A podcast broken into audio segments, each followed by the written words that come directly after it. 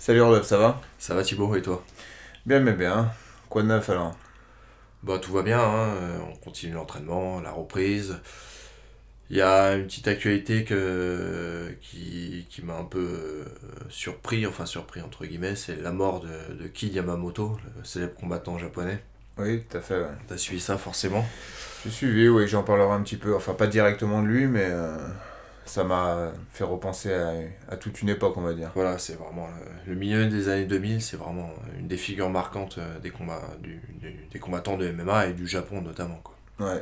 L'époque Voilà. où ils arrivaient à produire des combattants de MMA de très très haut niveau. hein. Voilà. Quant au sport, euh, je crois que tu as, eu l'occasion de t'entraîner avec Yago Souza aussi. Euh, oui, il était en stage, euh, il a fait un petit tour en France, puis là en ce moment il est en Europe, donc euh, Ouais. On s'est un petit peu entraîné avec lui. euh, c'était ouais, c'était bien sympa, et vraiment, vraiment fort, très très fort. Et en plus il est bilingue, hein, c'est marrant parce que tu as quelqu'un qui parle français comme euh, toi et moi, mais qui est très très très, fort et qui s'entraîne Ouais. avec euh, Leandro qui, qui vient de culture, Ouais, exactement. Qui, a commencé au Brésil. ouais. Donc euh, non, très bonne expérience, je suis content. D'accord. Des- D'autres actualités? Il y a d'autres petits trucs depuis la rentrée non? Non, en gros, euh, c'est ça, hein, la routine, tout se passe bien. On commence à arriver à la fin du mois de septembre, donc euh, nous, en tant que prof, on commence à voir un petit peu le bout du tunnel administratif Ouais, de rentrée de gestion des dossiers. ça dépend où. c'est vrai. C'est vrai qu'il y a des académies plus ou moins, euh, ouais. plus ou moins sérieuses qui mettent plus ou moins de pression aux élèves pour que les choses soient faites en temps et en heure, mais bon, voilà. Bon, on va, on va pas. On va pas leur jeter la pierre, parce que nous-mêmes quand on était élèves, euh, on rendait le dossier en milieu d'année, ça fait partie du jeu. Non, mais tout à fait. En plus, c'est pas forcément. Mais le euh, faites pas, s'il vous plaît. C'est pas, c'est pas forcément en visant mal, mais c'est vrai que c'est- pas toujours, euh, en tant qu'élève, c'est pas toujours le, le truc que tu considères comme prioritaire. En tant que prof, par sûr. contre, gérer la paperasse. ça fait perdre du temps sur le cours, c'est ça le exactement, en fait. Exactement. Bon, du coup, tu nous parles de quoi aujourd'hui, Thibaut? Alors, euh, je vais parler de différents sujets. Je vais commencer à parler de, des affiliations, au travers notamment de notre expérience avec Je Checkmate. précise que je ne sais pas les sujets de- Ouais, qu'il va aborder, et c'est la première fois, je crois. Oui, c'est vrai. Enfin, que je crois quand même que je t'ai parlé de deux sujets, mais peut-être que Ah, tu n'as- Ouais, pas ouais, lu. bon, tu m'en as parlé plein, mais. Ouais, non, mais hier, je t'ai Je envoyé un message que tu n'as pas dû lire. Ah, c'est sûrement ça alors. Petit, petit manque de professionnalisme. Mais c'est pas grave, nous, nous t'en tiendrons rigueur. Vas-y. Donc euh, je vais parler ouais, des, des affiliations, euh, plus particulièrement de celles que, euh, que nous on a eues et vécues pendant à peu près 10 ans avec euh, une des plus grosses académies au monde qui est Checkmate. Et euh, bon, voilà. Ça dans un premier temps. Dans un second temps, je parlerai de Rodrigo Minotaur Nogueira, donc un des combattants. On plus- encore sur du MMA, on, on peut Ju- pas s'empêcher. Ouais, ju- justement, en fait, C'est hein. c'est la mort de Yamamoto qui m'a fait me, me remettre encore dans ces ambiances euh, du Pride, de la grande époque, etc. Et puis je finirai euh, sur la partie culturelle par euh, parler d'un jeu vidéo qui s'appelle Shenmue, qui est très lié aux arts martiaux. Bon, c'est pas lié directement au jiu-jitsu brésilien, mais c'est très très lié par contre aux arts martiaux. Et c'est un, c'est un jeu vraiment vraiment différent des autres et qui a eu un impact sur moi et sur beaucoup d'autres, je pense. D'accord, sur moi aussi d'ailleurs. Et toi? Donc moi je vais te parler de, de trois sujets, donc comme d'habitude. Je commencerai par te parler de la manière dont on peut, dont, dont on peut structurer son cours en fait. Bon c'est un vaste sujet, je, vais essayer de pas trop me, perdre. Mais euh, voilà, je pense que c'est important, on est en début d'année, donc ça, ça, peut être assez intéressant. Ensuite, je vais te parler de- d'un facteur euh, qui, est, qui est pas négligeable dans ce sport, et notamment quand tu fais de la compète, c'est le stress. Mhm. Donc voilà, je, je pensais que c'est une thématique qui était intéressante.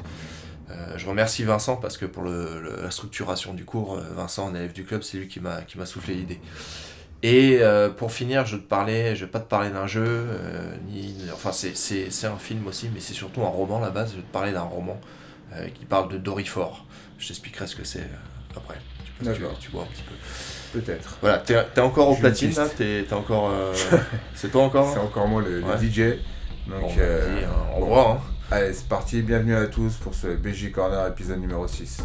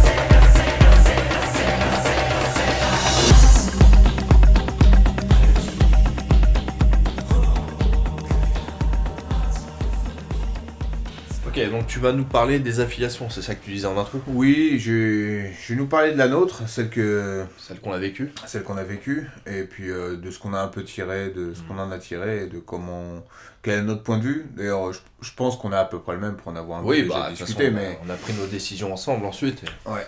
Donc, euh, en fait, euh, ça a commencé en nous concernant. Notre affiliation envers euh, Checkmat a commencé en, en 2008. Donc, c'était à, à la suite de, de ces jours au Brésil où on a commencé à sympathiser avec, euh, avec les, les gars de Checkmat. Donc, Checkmat, l'antenne à Rio. Ok? Donc, c'est. Euh. Je- Excuse-moi, euh, je veux pas vas-y. t'interrompre, mais ça, ça s'appelait pas encore Checkmat si je me souviens bien. Quand Ah. on y allait, ils étaient en train de chercher le nom. Alors, il y a eu différentes étapes parce qu'il y a eu quand on y allait et il y a l'époque où euh, notre prof Patrick y allait lui-même souvent et c'était encore euh, Braza. Mm. Et il y avait encore euh, Comprido, il y avait encore. D'ailleurs, la première année, je crois, on y allait, toi et moi, je crois, 2006. C'était encore Braza, je crois, il y avait encore Comprido. Braza. Et euh, La petite anecdote, il y Mm. avait, euh, il y avait plein de japonais, dont le mec qui a créé, qui a créé Carpe Diem, qui s'était entraîné avec nous. Je sais pas si tu te rappelles, Ah j'avais- j'avais tourné avec lui, je me rappelle avec toute notamment. la clique, euh, il y avait euh, Masato aussi, euh, qui est. C'est ça, non, pas Masato. Euh, ouais, Makoto, Makoto, ouais, c'est ça. qui est prof à Hong Kong maintenant, c'est Ouais, ça exactement. Et je me souviens de d'autres japonais également, qu'on a continué à avoir par la suite. Bah, après, c'est vrai que là-bas, et ça l'est encore d'ailleurs, c'est un peu le point où beaucoup de gringos vont quand ils tombent à Rio. Pourquoi? Parce que déjà, c'est dans un quartier touristique. C'est un peu à la jonction de Copacabana et Ipanema. Elle est très bien située, la- l'académie. Elle est très bien située et euh, c'est vraiment une, une bonne académie, Sur- surtout à l'époque. Parce que bon, on, y reviendra, mais euh, ça- n'a plus l'aura que ça avait euh, fut un temps quand même, soyons, soyons réalistes. Donc on avait déjà des contacts plus ou moins directs avec les gars là-bas, dont Rico, donc Rico Vieira, qui est le frère de Léo Vieira. Alors Checkmat en fait, c'est euh, justement l'indépendance de, des frères Vieira euh, par rapport à Braza, euh, donc qui était une ancienne équipe. euh, tous étaient un peu issus de, de Alliance, hein, Léo Vieira, Rico Vieira, c'était des élèves de, de Jacare, euh, Calvacanti, là, et Romero. Pas le, pas le combattant du UFC. hein. Pas le combattant du UFC. euh, celui d'A- d'Alliance, quoi, hein, qui lui-même était une ceinture noire de Rolls Gracie. Donc, euh, ils étaient issus de, de ça. Et euh, on finit par prendre leur indépendance sous, euh, sous puis ensuite euh, sous Checkmat. Donc, sous Checkmat, le principe c'était que euh, Léo, Léo Vieira donc, gérait tout et avec Rico à ses côtés. Sachant que Léo Vieira, lui, était basé, quand nous en tout cas on, a, on, les a connus, fait l'affiliation et tout, Léo Vieira, lui, était basé à Sao Paulo et Rico s'occupait de l'antenne à Rio. Donc. Mm. Et donc on était, euh, on s'entendait avec ces gars-là, on s'entendait bien et on a commencé à réfléchir à euh, une affiliation avec eux. À l'époque, nous, on était en train de prendre notre indépendance euh, par rapport à notre, notre ancien prof et on commençait à avoir notre...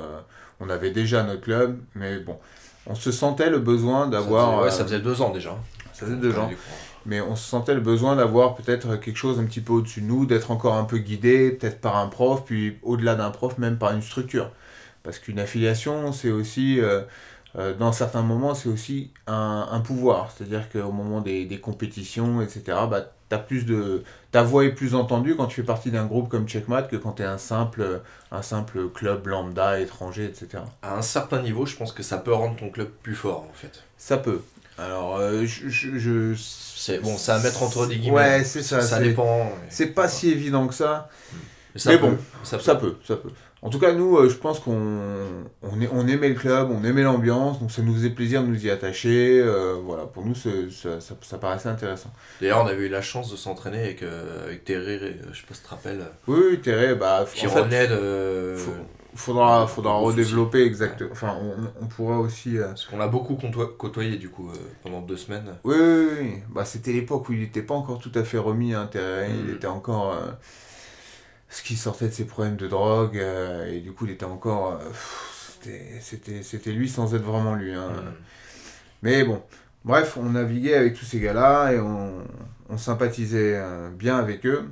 Et en fait, pour être honnête, nous, on, on sympathisait plus, on a plus sympathisé euh, avec Bruno Mathias et FIFO. Euh, Rico, bon, Rico c'était le gars qui gérait les trucs, mais euh, nous on avait des contacts et on a eu de plus en plus de contacts avec FIFO et Mathias parce que eux étaient en Europe, euh, FIFO en Suède et Mathias lui a fait plusieurs allers-retours, mais Mathias parle français, il a fait, il a fait, des, il a fait des, vraiment des, des longs séjours en France et avec eux on s'en est vraiment bien quoi. Et Mathias on le connaissait déjà un peu d'avant parce qu'il était c'est assez exceptionnel, mais un jour, un soir je donnais un cours à carrière sur scène dans une toute petite salle il était venu nous voir parce qu'il était, euh, il pote avec Denis, qui était un, de nos élèves. Il était venu nous voir l'entraînement, il voilà, on avait sympathisé, enfin c'était assez hallucinant. Je faisais un petit cours, en plus dans cette salle on devait être, euh, on était maximum 10, 10, 15, grand max. Et puis voilà, il vient, il, était il avait débarqué comme ça un soir, enfin c'était assez hallucinant. Et du coup, euh, voilà, on était resté un peu en contact, euh, puis c'est un mec vraiment super sympa. Euh, ouais, c'est ça, c'est un mec qui est sympa, qui est marrant, tout le temps en train de rigoler, qui est, qui est vraiment cool. Et donc, bon, on, a, on les a contactés et on a discuté avec Rico. Il a dit, ouais, pas de problème, bon, bah voilà, vous êtes une affiliation. Et, et donc, en fait, ça s'est un peu résumé à ça. C'est-à-dire qu'un accord, euh, ok, vous nous représentez en France. Euh, en Europe, c'était les débuts, il commençait à avoir quelques affiliations. Je pense qu'on a fait partie des premiers clubs affiliés en Europe, hein, à Checkmat. Ouais, ouais. Puis il y avait peut-être un déjà au Danemark. Oui, parce qu'il y avait pas mal de Danois. Même à l'époque, je me souviens, ils avaient déjà des contacts avec. Euh, Mais je pense qu'on était le deuxième mm. en Europe et en France, on était le premier bien avant que les, autres affiliations arrivent. Et en fait, euh, donc, euh, donc on a récupéré les logos, on a essayé un petit peu de, de vraiment jouer le jeu, et nous on était contents, et on était contents de représenter Checkmat euh, en France, même à l'Europe quand on combattait. voilà. Mais au-delà de ça, on a vite eu un, un manque. C'est-à-dire que pendant des années, on a couru après Rico en lui, de, demandant des, des règles de, de qu'est-ce que c'était qu'une affiliation, qui nous explique vraiment euh, ce que ça voulait dire être affilié, euh, quels étaient nos droits, nos devoirs, etc. Une sorte de cadre de qu'est-ce que c'est qu'une affiliation. Parce que dire oui, bon, on est affilié, nous, on avait peut-être une idée de ce que c'était qu'être euh, affilié, mais peut-être lui avait une autre conception, attendait d'autres choses, etc. Je pense qu'on pressentait que cette espèce de flou artistique sur ce qu'était une affiliation allait, allait finir par poser des problèmes. Ouais, lui-même n'avait pas défini le cadre. Hein, non, c'est ça. Je pense que lui-même était occupé, puis je pense que les affiliations, lui euh, c'était pas forcément le truc que lui avait en tête. Peut-être lui, il voulait peut-être du truc un peu plus concret, euh, de développer euh, voilà, son club avec ses élèves, avec, les, avec, tous les visiteurs, parce que comme on disait tout à l'heure, c'est un club un peu qui accueille énormément de, de, passages. Donc je pense qu'il était, il était très concentré là-dessus, très occupé. Et donc voilà, ça, il avait peut-être mis un peu ça de côté.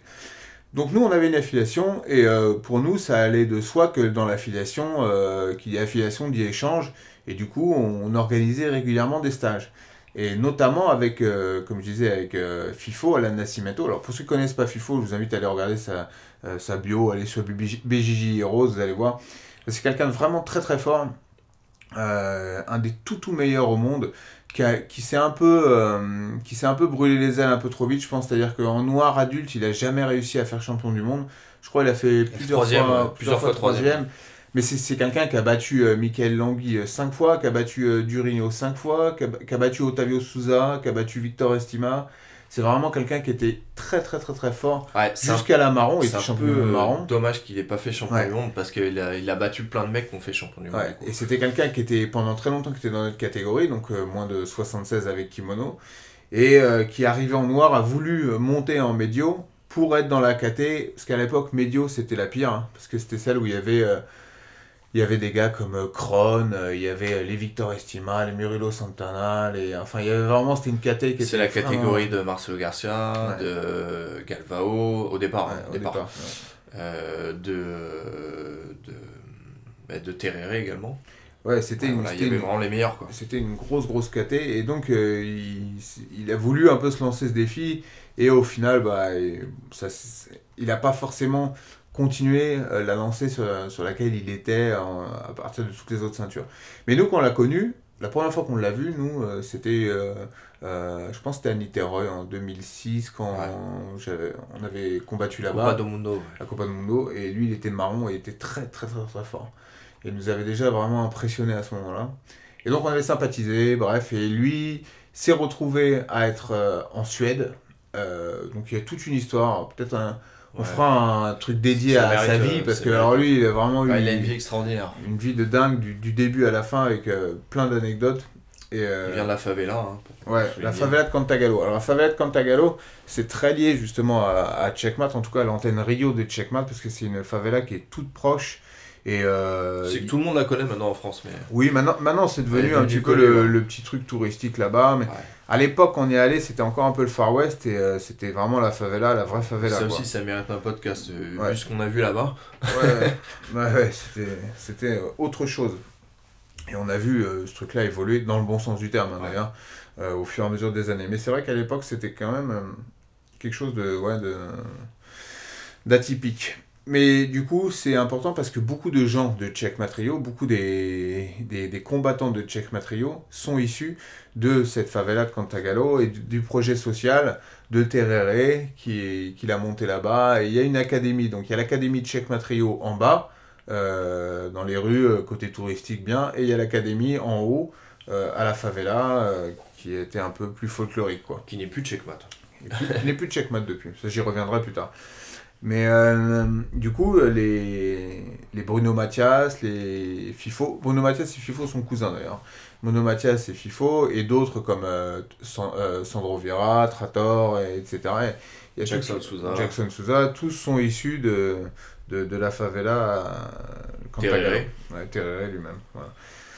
Donc, euh, nous, on avait à portée de main euh, FIFO euh, qui était en Suède, et du coup, on le ramenait régulièrement, on faisait des stages. Et c'était des stages vraiment sympas, j'ai vraiment un bon souvenir de ces stages. FIFO, les, c'est fait partie des meilleurs stages que j'ai fait aussi. Très très carré. Très, carré, très précis, ouais, vraiment précis.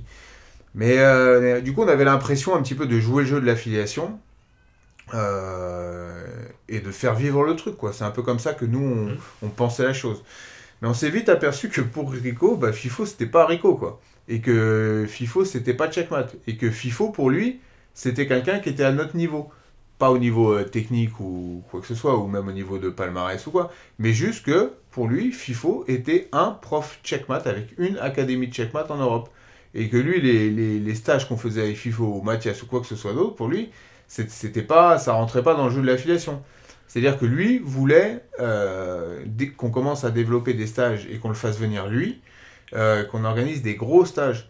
Et donc, il y a plusieurs autres académies euh, en France se sont affiliées à Checkmat. Et au final, on représentait pas mal d'élèves. Mais du coup, Rico voulait que quand il vienne en France, déjà il fallait le faire venir, donc payer le billet d'avion, et que quand il arrive, on organise des gros stages avec tous les élèves de toutes les affiliations de Checkmat.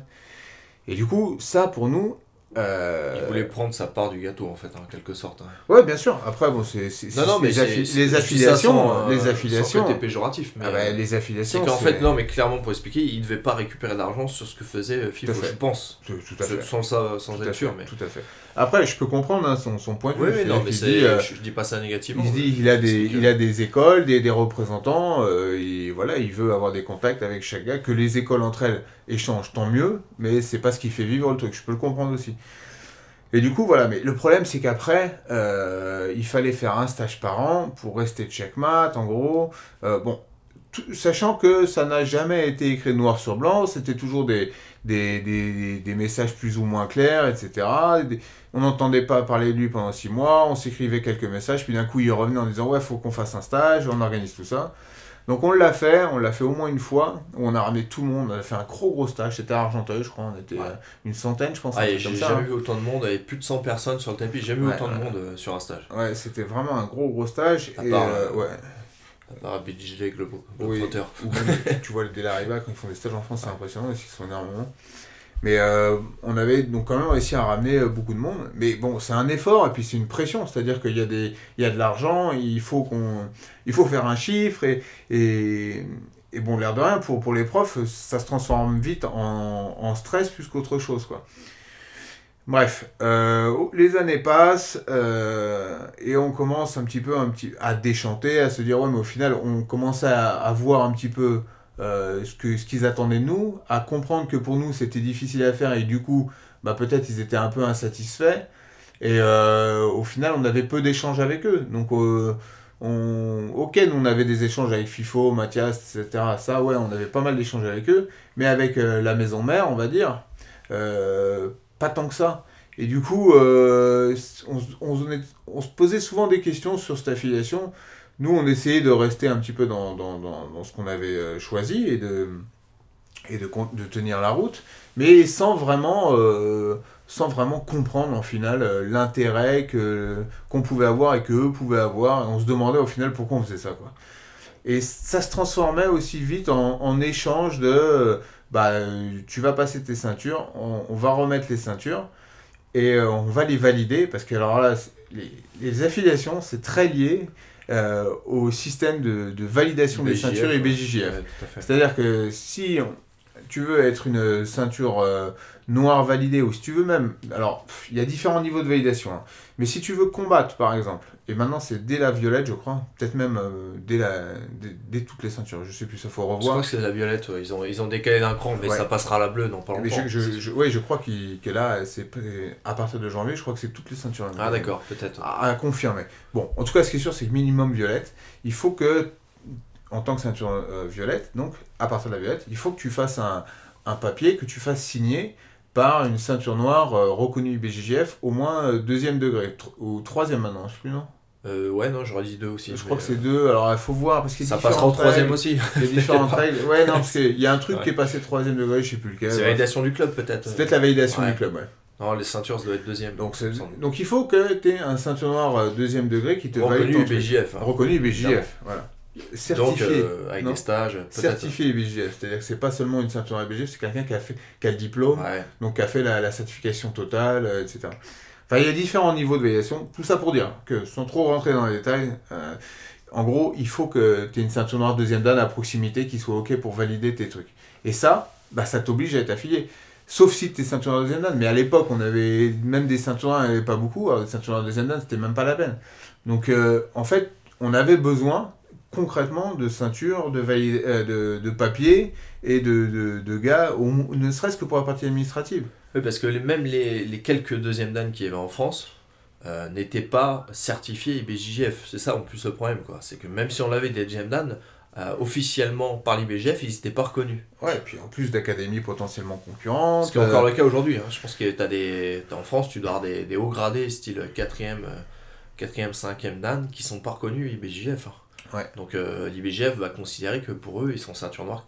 Je sais même pas s'il va considérer qu'ils sont ceinture noire d'ailleurs. Non, et c'est compliqué. Et, et surtout qu'il y a eu des phases de tolérance où ils acceptaient que tu arrives en, en, sortant ta vie, en détaillant, et ils faisaient ok, bon allez, on te la valide. Mais maintenant, c'est plus comme ça. J'ai eu des cas concrets où on a essayé de valider IBJJF euh, des, des, ceintures noires à euh, plusieurs degrés et c'est pas passé, ils ont, ils ont rien voulu savoir. Hein. Donc il faut, faut te retaper tes années de. On n'est pas en train de, de, défendre le modèle IBJF, hein, on vous explique comment ça se passe en fait. Non, oui, puis c'est très concret, mais je pense que beaucoup de gens savent comment ça se passe et que c'est pour ça que beaucoup de gens continuent à s'affilier. Et et donc à la fin, ça, ça, ça, devenait vraiment difficile à tenir, surtout que on a, on a, il nous est arrivé une espèce de, de split, comme il en arrive souvent dans les, dans les académies, avec une partie des élèves mécontents, on en avait déjà parlé, qui, qui ont décidé de, de, se scinder. Et donc, euh, nous, euh, on, on s'est retrouvé avec notre club et un autre club qui, euh, qui lui-même est resté plus ou moins de checkmat. Et on a essayé un petit peu d'expliquer à Rico ce qui se passait, donc Rico Vieira. Et Rico Vieira, en gros, a dit Ouais, moi, je, je veux euh, je vais pas rentrer dans le détail, je sais pas ce qui s'est passé. Euh, euh, vous restez, tout le monde reste checkmat. Il y a une nouvelle académie de checkmat qui va se créer. Il faudra vous entendre pour organiser des trucs. Et en gros, là, ça a été le moment où nous, on a dit non, mais nous, on restera pas checkmat dans ces conditions-là. on était les premiers. enfin, on cherchait un peu du support de son côté. Et puis, ça faisait un moment déjà que les relations se délitaient nous avaient, ils, avaient, ils avaient commencé à nous envoyer des papiers d'avocat euh, nous expliquant que les, les, les, devoirs qu'on avait d'être checkmat. Donc, euh, c'est-à-dire que pendant 10 ans, on a demandé des règles. Et au final, euh, au moment où ils nous ont envoyé, c'était sous forme limite de. limite de, de, de, de menace judiciaire, quoi. il y a un autre problème, c'est que on, en France, c'est beaucoup d'associatifs, ça on en a déjà parlé et que dans les pays nordiques où ils étaient quand même pas mal implantés, Checkmat, il y avait beaucoup de salles privées. Du coup, ils avaient fait un tarif euh, homogène qui qu'on n'ait pas un modèle comme le nôtre. Concrètement, on n'avait pas. Enfin, ça coûtait très cher. Et pour une salle privée, à la rigueur, c'est plus abordable parce que bon, voilà, je sais que ce qu'ils avaient au, Danemark, en Suède, etc., c'était des salles privées où je pense que l'adhésion était beaucoup plus chère et du coup, du coup ils avaient beaucoup plus de, de, de chiffres d'affaires. Mais euh, nous, avec notre modèle associatif où on dépense quasiment tout euh, dans des frais, euh, on ne pouvait pas se permettre, ou alors difficilement, de, de payer l'adhésion. et on était obligé de négocier chaque année pour leur expliquer qu'on ne pouvait pas. Pareil pour le stage, on ne pouvait pas s'aligner sur le tarif de, de, ceux qui faisaient des stages en Angleterre ou en, voilà, dans les pays nordiques, comme je disais. Ah. Ça a posé des gros problèmes, ça aussi. Après, il faut reconnaître que Checkmat là-dessus, ils ont été plutôt cool euh, en termes d'adhésion de, de, annuelle. Ils, ont, ils, ont, ils nous ont jamais saigné, ils ont jamais demandé des trucs de dingue. Euh, et quand on a négocié. Euh, ils, ont, toujours, été cool de toute façon. Ils ont toujours été cool, voilà, c'est ça, il faut reconnaître.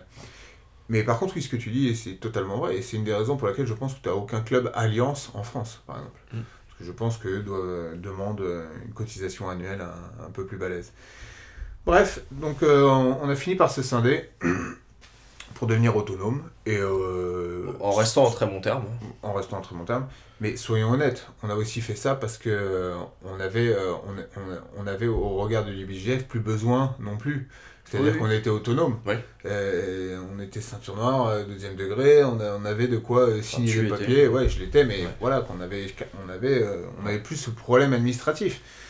on va pas se voiler la face. C'est ça joue aussi, quoi. Euh, enfin, bref. Donc, euh, Moi, un autre truc qui me déplaît, mais bon, ça, bon, après, c'est, je peux comprendre, mais ça, ça, me pose quand même un petit problème, c'est, euh, c'est le fait de, de, payer quand on allait chez eux au Brésil. Bon, ça, c'est. Je trouvais que c'était. Je trouvais ah que c'était un peu limite. En fait, il y a des moments, c'est. À la rigueur, c'est même pas l'histoire de payer, mais c'est que tu sens que je chantais pas forcément le fait qu'on était rattachés au même groupe, bah, tu vois. Donc, franchement, je, moi aussi, que qu'ils nous fassent payer les entraînements alors qu'on est affilié, je trouve pas ça normal. Ouais, je trouve pas ça, ouais. Et je trouve ça même bête de leur part parce qu'ils vont gratter 50, euh, 50 balles, euh, ce qui est rien honnêtement pour eux. Et par contre, ils, ils, vont, euh, bah, ils vont refroidir les affiliés, quoi, qui sont des gens qui sont censés bosser pour eux.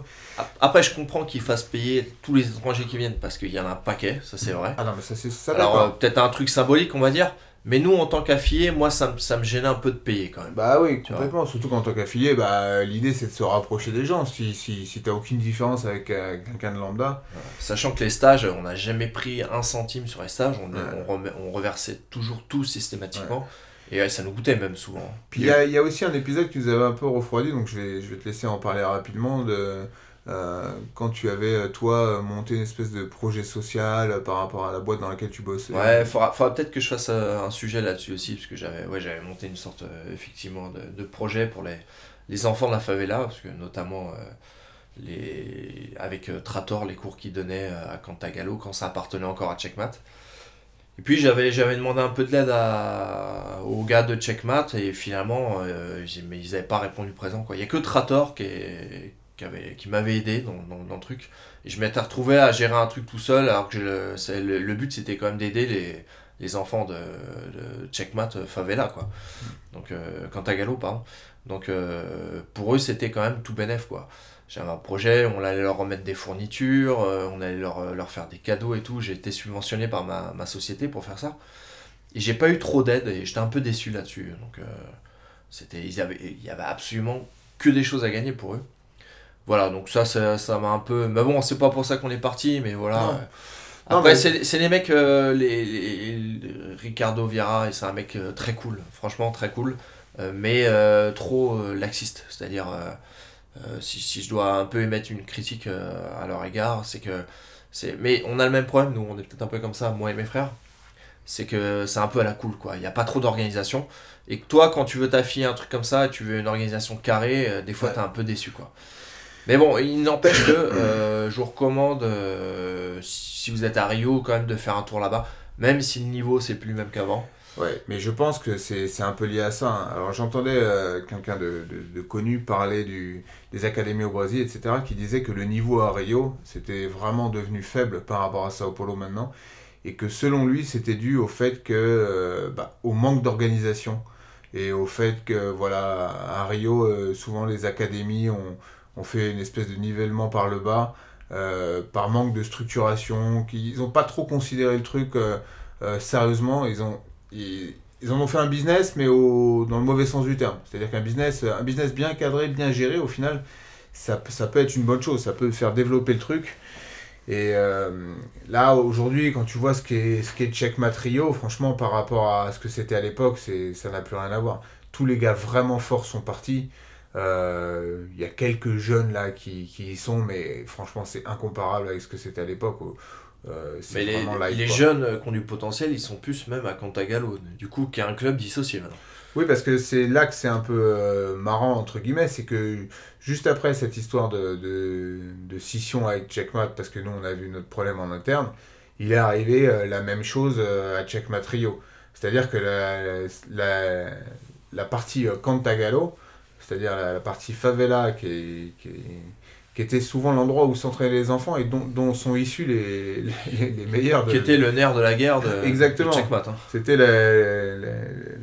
c'est ça, c'était la base arrière du Checkmat Rio. Et ben, a fait scission avec euh, Rico. Et donc euh, là, ça a été un peu le, la, la, la, fin de tout, quoi. C'est-à-dire que eux se sont. Alors, je crois qu'ils étaient officiellement affiliés à Cayotera, je crois, euh, Cantagalo.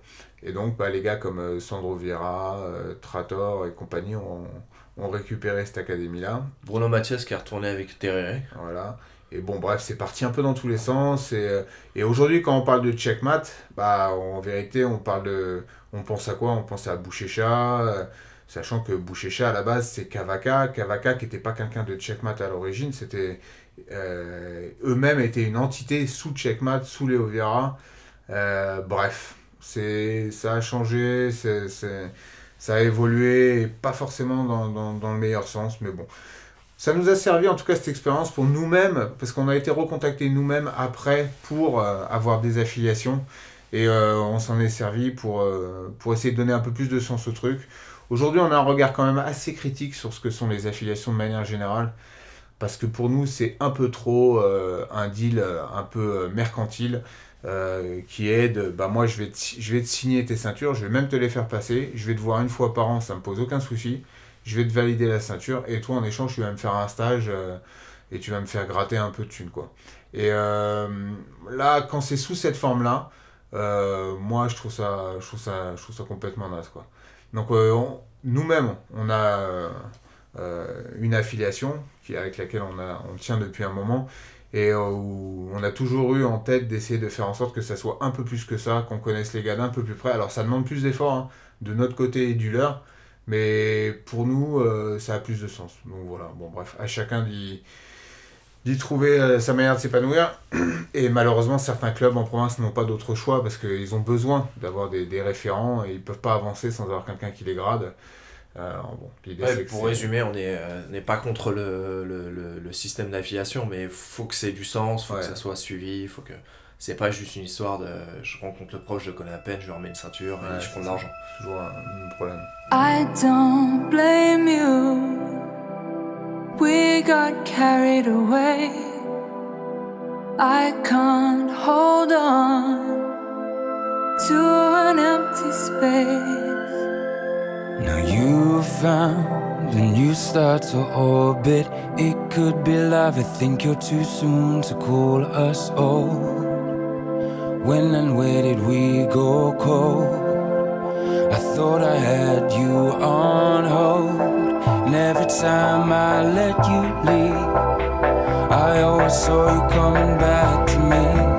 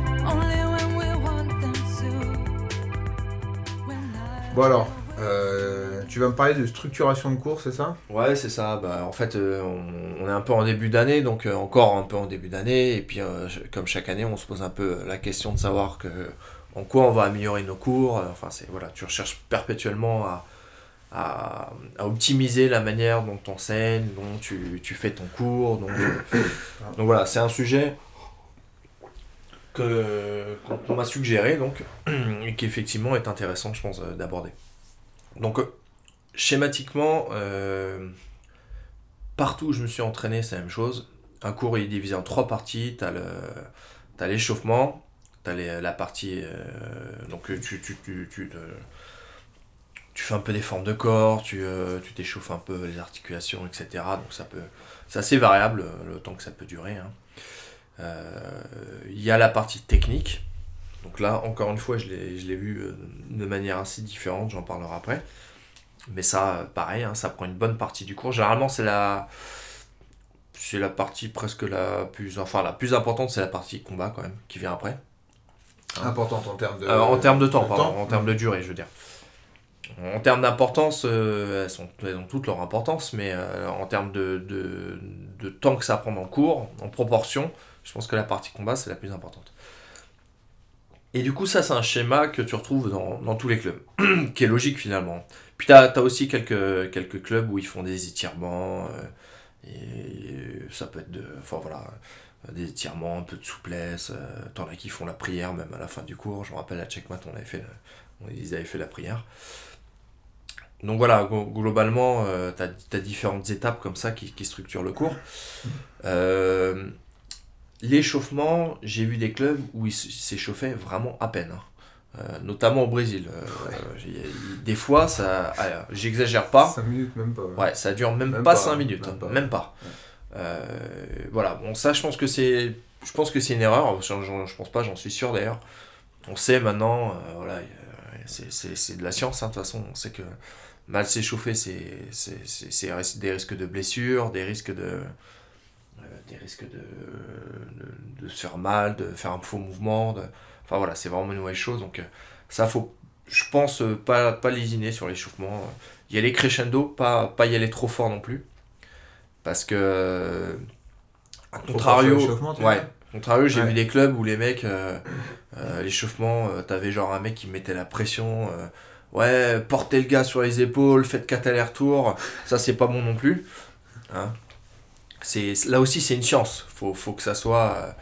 euh, on n'est pas tous euh, prof, prof de sport, euh, enfin on n'a pas tous fait des études là-dedans. Euh, Nous-mêmes on a appris sur, sur le tas, mais d'expérience je sais que c'est, pas bon, notamment lorsque tu t'entraînes le matin, samedi matin, dimanche matin, de, de faire des trucs vraiment trop violents. c'est... Après il faut pas s'étonner s'il y a beaucoup de gens qui se blessent dans, dans le cours. Quoi. Mm. Voilà, donc ça c'est, important quand même la, la partie échauffement. Nous ce qu'on fait... euh, ce qu'on a fait pendant des années, c'est le, le schéma classique. hein, tu, tu, tu, cours, tu fais des. des- c'est comme ça qu'on a appris d'ailleurs. hein. Mhm. Le premier cours qu'on a fait, c'est comme ça que ça s'est passé. Euh, tu cours, tu fais des, des pas chassés, euh, tu montes les genoux, tu montes les talons. Après, tu fais des, des lignes, tu fais des, des formes de corps, des langoustes, langoustes en deux temps, euh, le carré, tout un tas de trucs comme ça. Mais euh, j'ai vu pas mal de clubs où ils travaillaient pas comme ça. hein, par J'ai exemple. l'impression que ça se fait moins qu'avant, ça. Ça se fait, ça s'est un peu perdu, ouais. Bah, déjà, je, me demande d'où ça vient ça exactement. Est-ce fait que quasiment plus, enfin. Ouais, on fait quasiment plus, ouais. Je me demande si ça vient de la famille Gracie que- qui enseignait comme ça. Est-ce que tu te rappelles ce qu'ils nous avait fait faire comme échauffement quand on est allé chez les, euh, les fils d'Aurorion Il me semble que c'était sur place, on sautillait, puis on faisait des espèces de. Ouais, euh, Star Jump là. Ouais, comme ça. C'était pas. Peut-être quelques. Ça avait été rapide, non? Quelques langues. Ah, très rapide, ouais, aussi Ouais. pareil. Mais tu sais, euh, il y a aussi le fait qu'il y a, y a beaucoup de, de pays dans lesquels euh, les cours se font en une heure. Ouais. Tu vois, le, le format Ouais, une heure ouais, à la ouais. française, Ouais. c'est- pas la norme. hein. Ouais, c'est vrai. Tu regardes euh, vrai. au Brésil, aux États-Unis, tu regardes les, euh, même au Japon, tu regardes les, les plannings le- l'unité c'est l'heure. Ouais. Et euh, En bah, France, c'est une heure et demie souvent le cours. c'est une heure et Du schéma classique en. France, je pense que ça doit venir du judo, ça doit être comme ça aussi. Mais là, depuis cette année, dans, au cercle, on fait des cours d'une heure et je vois que ça, ça influe sur comment tu structures le truc. Ah bah carrément, ouais. Mais euh, tu vois, par exemple, pour l'anecdote, je me souviens quand Marcelo Garcia était venu, euh, en France au stage du goût février. Donc on avait fait un cours avec lui. Et euh, bah, lui, il savait pas faire une, une langouste, quoi. Donc marchait bien ça, tu vois. Ouais, c'est Donc dingue. euh, un truc qui nous, nous, nous était présenté comme un mouvement d'échauffement basique, ultra indispensable, bah lui, ça n'avait pas, pas, pas pu se le faire que ça. Ouais. On a eu aussi pendant longtemps l'époque de la gymnastique naturelle. Ouais. C'est-à-dire que tu faisais les animaux. Ouais. Tu commences, tu vas faire le gorille, tu fais le cricket, tu fais la grenouille, tu fais Ouais. le jacaré, l'alligator. Et euh, on s'échauffait aussi beaucoup comme ça. Mais ça, c'est des, des tendances, quoi. Il y a des tendances qui se... Ce qu'on a vu au Brésil aussi, c'est les mecs. euh, chaque personne qui compte euh, jusqu'à 10 Ouais. et en faisant des mouvements. C'est pas mal, ça, ça, ça implique un peu tout le monde. Ça, on l'a fait aussi. Bon, moi, je... Et je on me a un peu tout essayé, nous, Tout le monde, ah, c'est-à-dire qu'il faisait 1, 2, 3, 4, 5, 6, 7, 8, 9, et à 10, tout le monde disait 10. Ouais, ça met un peu de. Et ouais. je trouvais ça pas mal parce qu'il y avait une ambiance Ça de implique groupe. les gens. Ouais. Ça implique les gens. Ça mettait une bonne dynamique de groupe. ouais. Et euh, bah, ce qu'on faisait quand on était, euh, quand on était à, chez Patrick Bitan, je sais pas si tu te rappelles, on faisait beaucoup. Alors, ça, ça dépend, mais on faisait beaucoup de physique à la- Ouais. à la- à la- l'échauffement. Ouais, c'était plus qu'un échauffement. hein. Et beaucoup de. Tu sais, le mec il est sur le dos, il a les, les genoux euh, Ouais. levés, tu prends appui sur les genoux, tu te déplaces gauche-droite, Ouais, euh, tu sais, tu le passes sous hein. la jambe, des, des formes de corps qui sont un peu similaires à ce que tu fais sur un passage de de garde. Ouais.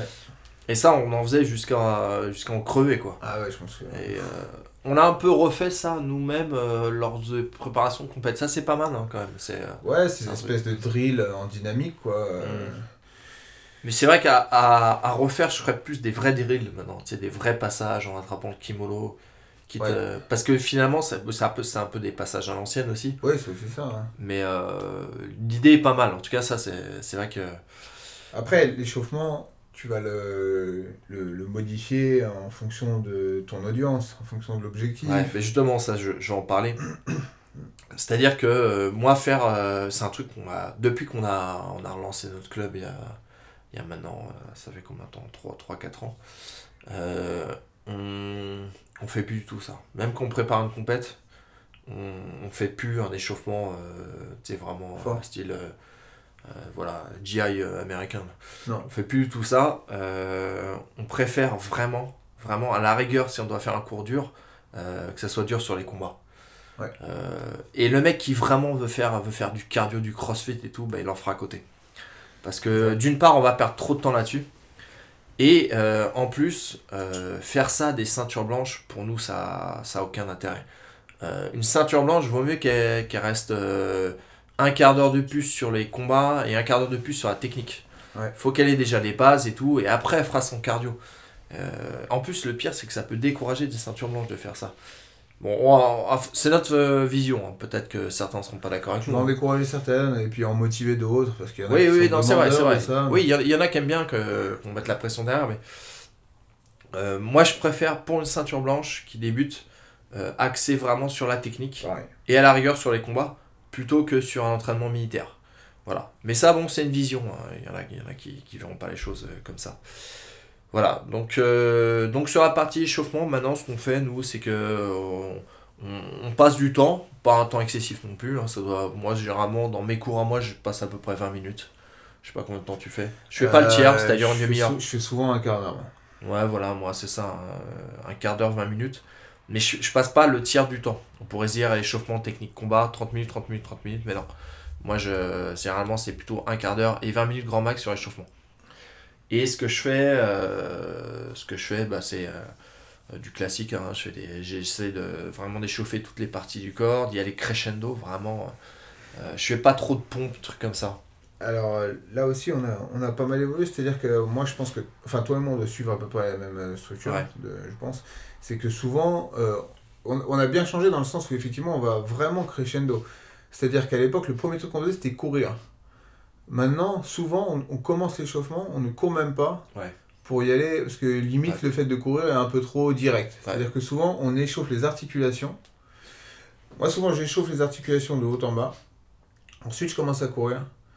Euh, je fais différents trucs. À la fin, généralement, je, je fais une accélération pour qu'il y ait aussi une montée de cœur. voilà. Mais pareil. pas toujours, ça dépend du temps que Ouais, j'ai. moi aussi.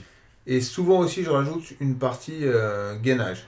Mm. Pour, euh, tu vois, une sorte d'échauffement différent, en contraction, plus en Ouais. profondeur. Tu vois. Mais j'ai enlevé toute forme de corps de dessus les langoustes et tout Je le quasiment. refais de temps en euh, temps, moi. Je le fais de temps en temps. Ouais, je le ouais. fais de temps en temps, mais effectivement, euh, autant ça, je le faisais systématiquement au départ, autant maintenant, je le fais, euh, bah, voilà, quelques fois. Mm. Sur la partie technique, là, pareil, j'ai vu pas mal d'écoles. euh, j'ai vu, euh, j'ai vu, bah, je sais pas si tu te rappelles, notamment, qui, Ah oui. qui montre une technique Tu vas la faire Très 25 lentement. minutes, ouais. très lentement. Tu l'as fait pendant 5 minutes. Il rappelle tout le monde. Il refait quasiment la même. Alors vraiment, vraiment quasiment la même.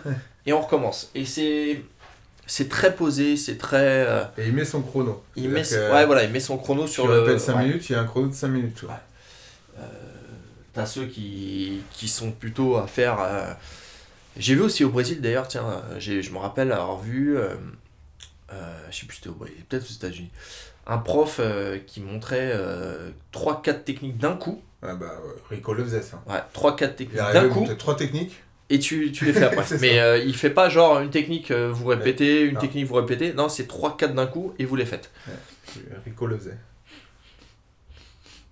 J'ai vu aussi, euh, ça c'était chez Pablo Popovic, il montre une technique, il retire le kimono, il se barre et il va tourner en nogi. c'est c'est véridique. Véridique. Il montre une technique et après il y a ses assistants qui viennent te voir. Bon, après c'était sa spécialité, c'était c'était le nogi. Enfin, il y y a, a, pas il y a mal- pas, pas, ouais, il y a beaucoup de manières de, il y a aussi faire. pas mal de profs qui délèguent l'échauffement à leur plus gradé. Oui, oui. Vous parlez de checkmate, c'est pareil. C'est-à-dire que Rico menait rarement l'échauffement. Ah non, j'ai jamais vu faire un échauffement. C'était souvent On a assisté à beaucoup de cours. hein, hein, qui, ouais. qui, qui, qui menaient ça, quoi. Ah ouais. Et donc, euh, bah, sur la partie technique aussi, euh, la question c'est de savoir combien j'en montre. Est-ce que je veux pas perdre les débutants? C'est toujours compliqué parce que bah, nous en France, euh, on n'a pas on a un système associatif, euh, on n'a pas 10 000 créneaux. Tu fais rarement des cours euh, débutants, euh, que débutants, que avancés. Bon, il y en a qui le font, mais nous, généralement, nos cours sont mélangés. Donc, tu es toujours tiraillé entre putain, je veux perdre les débutants, je fais les, les, les gradés, les anciens vont se faire chier.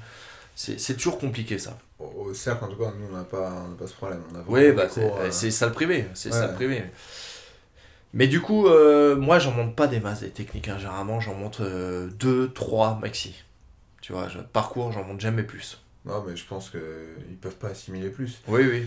Et encore, hein, je pense limite que 2-3, c'est beaucoup. hein. J'en monte 2 généralement. moi. La dernière fois, j'écoutais euh, le podcast de Joe Rogan et il y avait un lutteur qui parlait de. Il y avait Elon Musk, non? Il y avait Elon Musk qui fumait des ouinges. et puis, euh, puis il y avait aussi un lutteur, un gars de l'UFC, je sais plus, Ben Askren, je crois, un truc comme ça. Je sais plus, c'était pas lui. Ah, oui, il est pas l'UFC lui. Il, il y a pas été Non, non, non, mais euh, lui, c'est euh, c'est le mec qui, est- qui a battu Aoki il y a pas très longtemps. Ah, d'accord. Bref, je sais plus, en tout cas, c'était un lutteur américain, fort, et qui parlait de son ressenti par rapport au jiu-jitsu. Et il disait que la manière d'enseigner le jiu-jitsu, c'était n'importe quoi. Lui, avec son, son œil de lutteur. Et euh, j'ai déjà entendu ça, moi aussi, j'ai un élève qui est issu de la lutte et qui me sort ça souvent.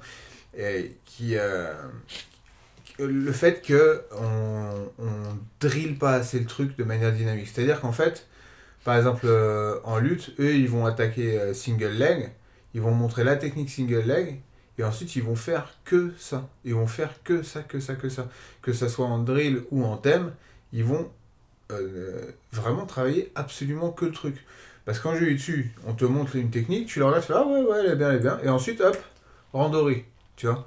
Et là, souvent, bah, randori, euh, le gars, euh, s'il n'est pas un peu appliqué, s'il n'a pas, pas un peu le, voilà, le- la chance de, pouvoir euh, se faire la gymnastique mentale qui est de reproduire la technique qui vient d'être vue, bah souvent il va jamais jamais l'utiliser. Il va va pas l'utiliser dans le cours qui vient et encore moins dans celui du lendemain et plus jamais quoi. Et du coup tu montes sans cesse des techniques que des gens voient et ne- ne- ne- n'utilisent jamais et du coup ne progressent pas et du coup se démotivent. Et, et ce, gars-là disait, et c'est, je pense que c'est pas bête, après moi-même moi, j'ai, du mal à le faire, mais que on manque, on, de- on doit être, on devrait être plus lourd que ce qu'on est sur euh, les techniques. C'est-à-dire que bah, aujourd'hui tu fais, euh, tu fais garde fermée juji, bah, tu, tu, vas, tu vas bouffer ça pendant, pendant, pendant plus d'une heure. Euh, d'abord sous forme de pure technique, puis ensuite sous forme de drill, puis ensuite sous forme de thème. Et ne voir qu'une technique pendant une heure et demie plutôt que trois en un quart d'heure et ensuite des randonnées. Ouais, c'est sûr, mais après, c'est toujours le même problème. c'est T'es limité avec le temps, t'es limité as tes contraintes. euh. Ouais, mais est-ce que c'est pas. Nous, on est aussi peut-être conditionnés, tu vois? Ouais, peut-être, ouais. Parce que tu vois, je- je- je- j'ai déjà eu cette remarque hein, de, de, de, de, de quelqu'un qui était lutteur petit et qui. euh, ça, ça, ça fonctionnait pas comme ça, tu vois. La technique, c'était euh, bah, t'envoies une et tu la bouffes euh, ouais, ouais, non-stop. Et à la fin, bah, que tu veuilles ou non, tu la maîtrises. C'est vrai, mais tu vois, le- je pense qu'il y a plus de techniques en jiu-jitsu Ouais, qu'en lutte. ça, c'est aussi ça. Et en jiu-jitsu, il y a tellement un panel ça. énorme de combinaisons, d'embranchements, de, de contre, de contre, du contre, que tu as envie d'en montrer comme plusieurs. Et même pour toi, Ouais. ne serait-ce que pour ton. Moi, quand je, fais des cours, j'apprends aussi en fait. hein. Mm. Euh, voilà, le, le cours, c'est pas juste le prof qui montre. hein. Tu Ouais. réfléchis, tu te poses la question, Mm. ça, te, ça te fait évoluer aussi en tant que prof. Et j'aime bien. euh, J'aime bien voir, euh, envisager plusieurs techniques, plusieurs possibilités de, de, de ce que je vais faire en fait. Oui, oui, et puis il y a l'aspect réflexion qui est très important Voilà. jiu de réfléchir à... Tu vois, tu montes la technique, mais en même temps, effectivement, tu... c'est aussi le moment d'y réfléchir, de, de, de sentir le truc, de voir comment toi tu vas un peu l'adapter à ta morphologie, à ton jeu, euh, connecter à d'autres techniques. Exactement. Mm. Du coup, euh, on en vient à la dernière partie du cours. euh, combat, combat thème, thème combat, ça dépend. Euh, là, j'ai vu des clubs où ils faisaient quasiment que des thèmes. Enfin, même ils faisaient pas de combat, ouais, c'est ça. Ils, ils faisaient, chez Checkmat d'ailleurs, quand on était allé au début, Ouais. ça nous avait un peu révolutionné. On avait reproduit un peu le modèle en revenant. Pendant trois semaines. hein. Mais ouais, parce que ça c'est travers aussi, en fait. Mais euh, t'as beaucoup de clubs qui font des thèmes. Et ça, les thèmes, c'est quand même une bonne chose. hein. Dans l'ensemble, c'est un truc qu'on, depuis qu'on n'a jamais arrêté de faire. hein. Ouais, Euh, on le fait pas systématiquement, mais euh, il y a toujours des moments où on en fait. Et ça, ça c'est bah, notamment l'année dernière à, à Gennevilliers, dans les cours qu'on tenait, on avait souvent beaucoup de monde, on faisait des cours des fois à 40 voire plus. Donc là, il y avait, vraiment, je pense, nécessité de diviser le cours en deux. Et souvent, on divisait en deux par niveau, en mettant les blanches d'un côté et les gradés de l'autre. Et du coup, euh, là, on faisait beaucoup de thèmes. hein. On commençait, euh, ça peut être euh, le- thème du moment, euh, du lapel, euh, euh, de la de la riva, etc. Et euh, avec un système, euh, la- soit c'est la gagne, soit tu as un numéro, donc tu restes le temps que le numéro reste au milieu. Ça, c'est des, des systèmes qui fonctionnent et qui, je pense, euh, permettent vraiment de s'améliorer quand même. Parce que tu te retrouves dans des... Moi, souvent, euh, quand je fais ces trucs-là, je me retrouve à galérer plus qu'en combat. ouais. Entre des mecs euh, Bon. que, que, par exemple, que j'ai l'habitude de dominer, bah là, je peux me faire dominer moi. Euh, en tout cas, sur une séquence. Parce que euh, je me retrouve dans des gardes dans lesquels je me serais jamais retrouvé avec ce mec. Parce que je, je fais attention, ou bien que lui, c'est pas sa spécialité, ou j'en sais rien, mais je... bah, hier, j'ai fait ça, je me suis retrouvé plusieurs fois en galère d'ailleurs. Mais, non, c'est le but, hein, je pense. Mais c'est bien. de te mettre inconfortable. Et surtout, l'avantage de ça, c'est que bah, tu as un jeu après qui est bien plus polyvalent. C'est-à-dire que tu vas avoir moins l'effet de Ah bah il m'arrive un truc imprévu, ah bah tout s'écroule. Oui, bah, t'es, t'es habitué, habitué à tout, entre guillemets. Et en compétition, on sait que euh, il peut t'arriver d'être dans une position euh, dans laquelle de- t'aimes pas être ou tu t'as pas l'habitude d'être. Bah, surtout que quand, euh, ça, ça a aussi une valeur pour nous en tant que prof, ou vu qu'il y a des positions de, dans lesquelles euh, on est. En, tant- en, tant- en tant que prof, on est moins mis en difficulté peut-être et on est, on est plus à attaquer qu'à défendre. Alors que bah, en compétition, tu as des gars à peu près de ton niveau et tu vas, tu vas devoir peut-être plus défendre que ce que tu fais au club. Et bah, si tu. Voilà, si. Si, à l'aide de thèmes, bah, tu, tu peux te mettre plus facilement dans ces configurations-là et du coup être un peu plus, euh, un peu plus prêt à, toute éventualité en combat. Quoi. Un truc aussi, on a changé, c'est que maintenant on met un chrono. Moi, je mets un chrono quasi systématiquement, sauf quand on en a pas, quoi. Mais euh, alors qu'avant, euh, quand on a commencé, c'était un peu plus euh, ouais, au, au bon vouloir du prof quand, il- quand est-ce qu'il arrête et tout. Mais c'est pas mal aussi des fois que ça Ouais. soit irrégulier, tu vois. Ouais. Moi, je suis pas, pas com- complètement contre non plus, tu vois. Des fois, tu te tapes euh, un marathon de euh, d'un quart d'heure, 20 minutes. euh, Mm. Voilà. Donc ça peut être pas mal. Et puis quand tu prépares des, des compétitions spécifiques, il y a 2-3 ans, je sais pas si tu te rappelles, on avait, on avait combattu cette compète euh, CFJB. euh, comment ça s'appelait d'ailleurs Submission Fight, je sais plus trop comment il l'avait appelé. La Pro League? Non, euh, ouais, mais ça s'appelait plus Pro League d'ailleurs. La- L'année d'après, tu sais, qu'on avait fait le combat à la soumission. Bref, c'était des combats d'un quart d'heure et du coup, on faisait, on faisait forcément des randonnées plus longues. Donc, euh, ça peut être pas mal des fois. Et je me faisais la réflexion, je combattais avec euh, un élève, Xavier, qui est, qui est un mec qui fait des marathons et tout, donc qui est quand même bien physique. Et te retrouver à, à combattre un quart d'heure avec un mec qui a, qui, a, pas mal de cardio et tout, c'est encore un autre exercice. Mhm. C'est encore autre chose parce que souvent tu es formaté sur, je sais pas, 6 minutes. 6 minutes, tu sais que tu vas avoir 3-4 phases de passage de garde, 3-4 phases de, de, où tu vas travailler une garde spécifique et tout. Mais combattre sur un quart d'heure, euh, des fois, ça, tu viens puiser dans autre chose. Et ça, c'est, ça peut être intéressant aussi. Voilà, donc euh, globalement, bah, euh, nous, on fonctionne comme ça. Hein. donc, on a un peu dit tout ce qu'on faisait. Il n'y a pas de. Là, encore une fois, c'est notre manière de voir les choses. Hein. Tu as, d'autres clubs qui, qui, vont, qui vont envisager les choses autrement. C'est ça qui est bien aussi, c'est que chacun peut un un peu faire le cours comme il veut, structurer un peu le cours comme il veut. Et euh, voilà, faut quand même, je pense qu'il y a un sens à tout ça, faut quand même y réfléchir. C'est pas anodin la manière dont vous structurez le cours, à mon avis. Et euh, ça, peut, ça peut être quand même assez important euh, dans l'évolution de, de, de, de, vos élèves, de vos, de vos partenaires, etc. Hmm. Non, moi, sur la structure, effectivement, je partage à peu près ton point de vue. Il y a, ça pose aussi des questions. Moi, je me pose souvent des questions sur le, comment ne pas lasser euh, les élèves, euh, notamment sur la partie échauffement. Et ça, tu vois, c'est un truc que j'ai pas encore résolu, mais que j'ai en tête en ce moment, tu vois. Ouais, il y a des époques où on faisait des foot avec des ballons mousse. On a, on a fait pas mal de trucs. Hein, on a... Des fois, tu fais des jeux, c'est un peu des rugby, il y a un ballon. Ouais, mais ça, tu vois, par exemple, moi j'ai déjà eu des blessés parce qu'en échauffement, on mettait quelqu'un sur nos épaules, on devait faire tomber les gars en face. C'est marrant, mais tu sais, moi quand je commence l'échauffement, souvent je me dis putain, mais je dois faire chier mes élèves, ça fait ça fait 20 ans que je fais le même truc. Euh, moi aussi. À chaque fois quand je leur dis bon, on commence à s'échauffer la nuque, je me dis putain, les mecs.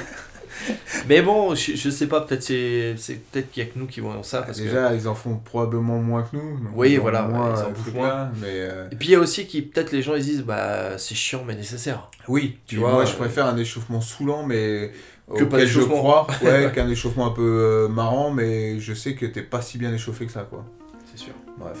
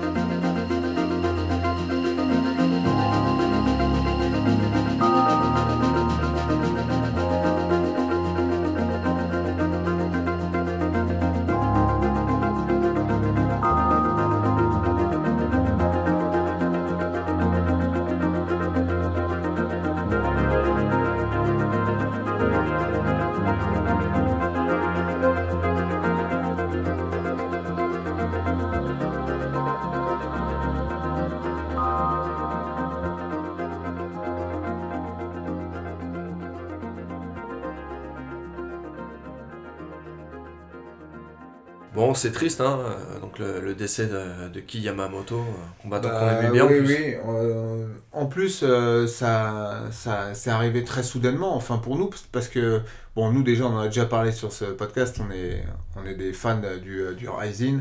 Donc on suivait. et du Pride. Et, du Pride. lui, en, l'occurrence, il n'était pas au Pride. Hein. non, non. Mais au Rising, il y a sa sœur qui combat en ce moment. Et du coup, il y a les, les, les, émissions dont on avait parlé dans je ne sais plus quel podcast. Bon, on parle d'ailleurs. oui, en ce moment, il y a le Rising là, qui, a, lieu. Mais il y a les émissions, euh, enfin les émissions, les, les, les, petits reportages YouTube, Rising Confession, où on suivait notamment. T'avais déjà parlé. Euh, dont j'avais parlé. Et euh, bah, y il y en avait sur le, la sœur de Yamamoto. Et donc, bah, on a appris il y a un mois qu'il avait un cancer. Et puis, bah, il, est décédé là, je crois, 41 ans, je crois, hein, c'est ça. Il y a quelques jours. Ouais, sachant que ce cancer-là, il l'avait depuis deux ans et que là, il était en phase terminale et qu'il était déjà euh, euh, à Guam, donc euh, une île, l'océan Pacifique. ouais. Et bref, donc bon, effectivement c'est triste, mais Akira Yamamoto, donc très très rapidement, parce que c'est pas vraiment de lui dont je vais parler aujourd'hui, parce que je suis pas non plus un expert sur Akira Yamamoto. C'est quelqu'un de très très fort donc, du MMA japonais, avec une grosse base de lutte, issu d'une famille de lutteurs.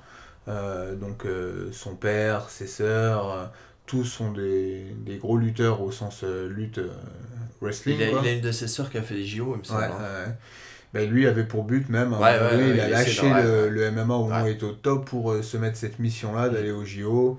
Bon, il, ensuite, il s'est fait blesser, euh, je crois, il s'est déboîté. Pour les qualifications, c'était blessé. J'avais vu les combats et tout, je me rappelle, j'avais bien suivi le truc à l'époque. Donc, moi, c'est un euh, combattant que je suivais pas mal. Hein. Ouais, moi de loin, je, je, je, me souviens, de, je me souviens qu'il était très très fort. moi, je, je dominais le truc. Au départ, je le détestais parce qu'il avait, un, il y avait un combat au shooto où il avait, euh, il avait continué à frapper le mec alors qu'il était KO. Donc ça, j'avais pas du tout aimé. bon, après, il cultivait un peu ce côté bad boy et tout. Parce que c'est déjà des les japonais bad boy, euh, il n'y en avait pas trop des masses. Mais ça fait partie des combattants que vraiment euh, que je kiffais à l'époque avec au Japon, notamment avec Masato, le combattant de kickboxing, et bah Genki, Sudo. Enfin, il y en avait plusieurs. Bah, d'ailleurs, ce, ce combat-là, la Masato Yamamoto, là, ça avait été un énorme, un énorme truc au Japon apparemment en termes d'audience, de buzz. Euh, parce que c'était deux des meilleurs japonais.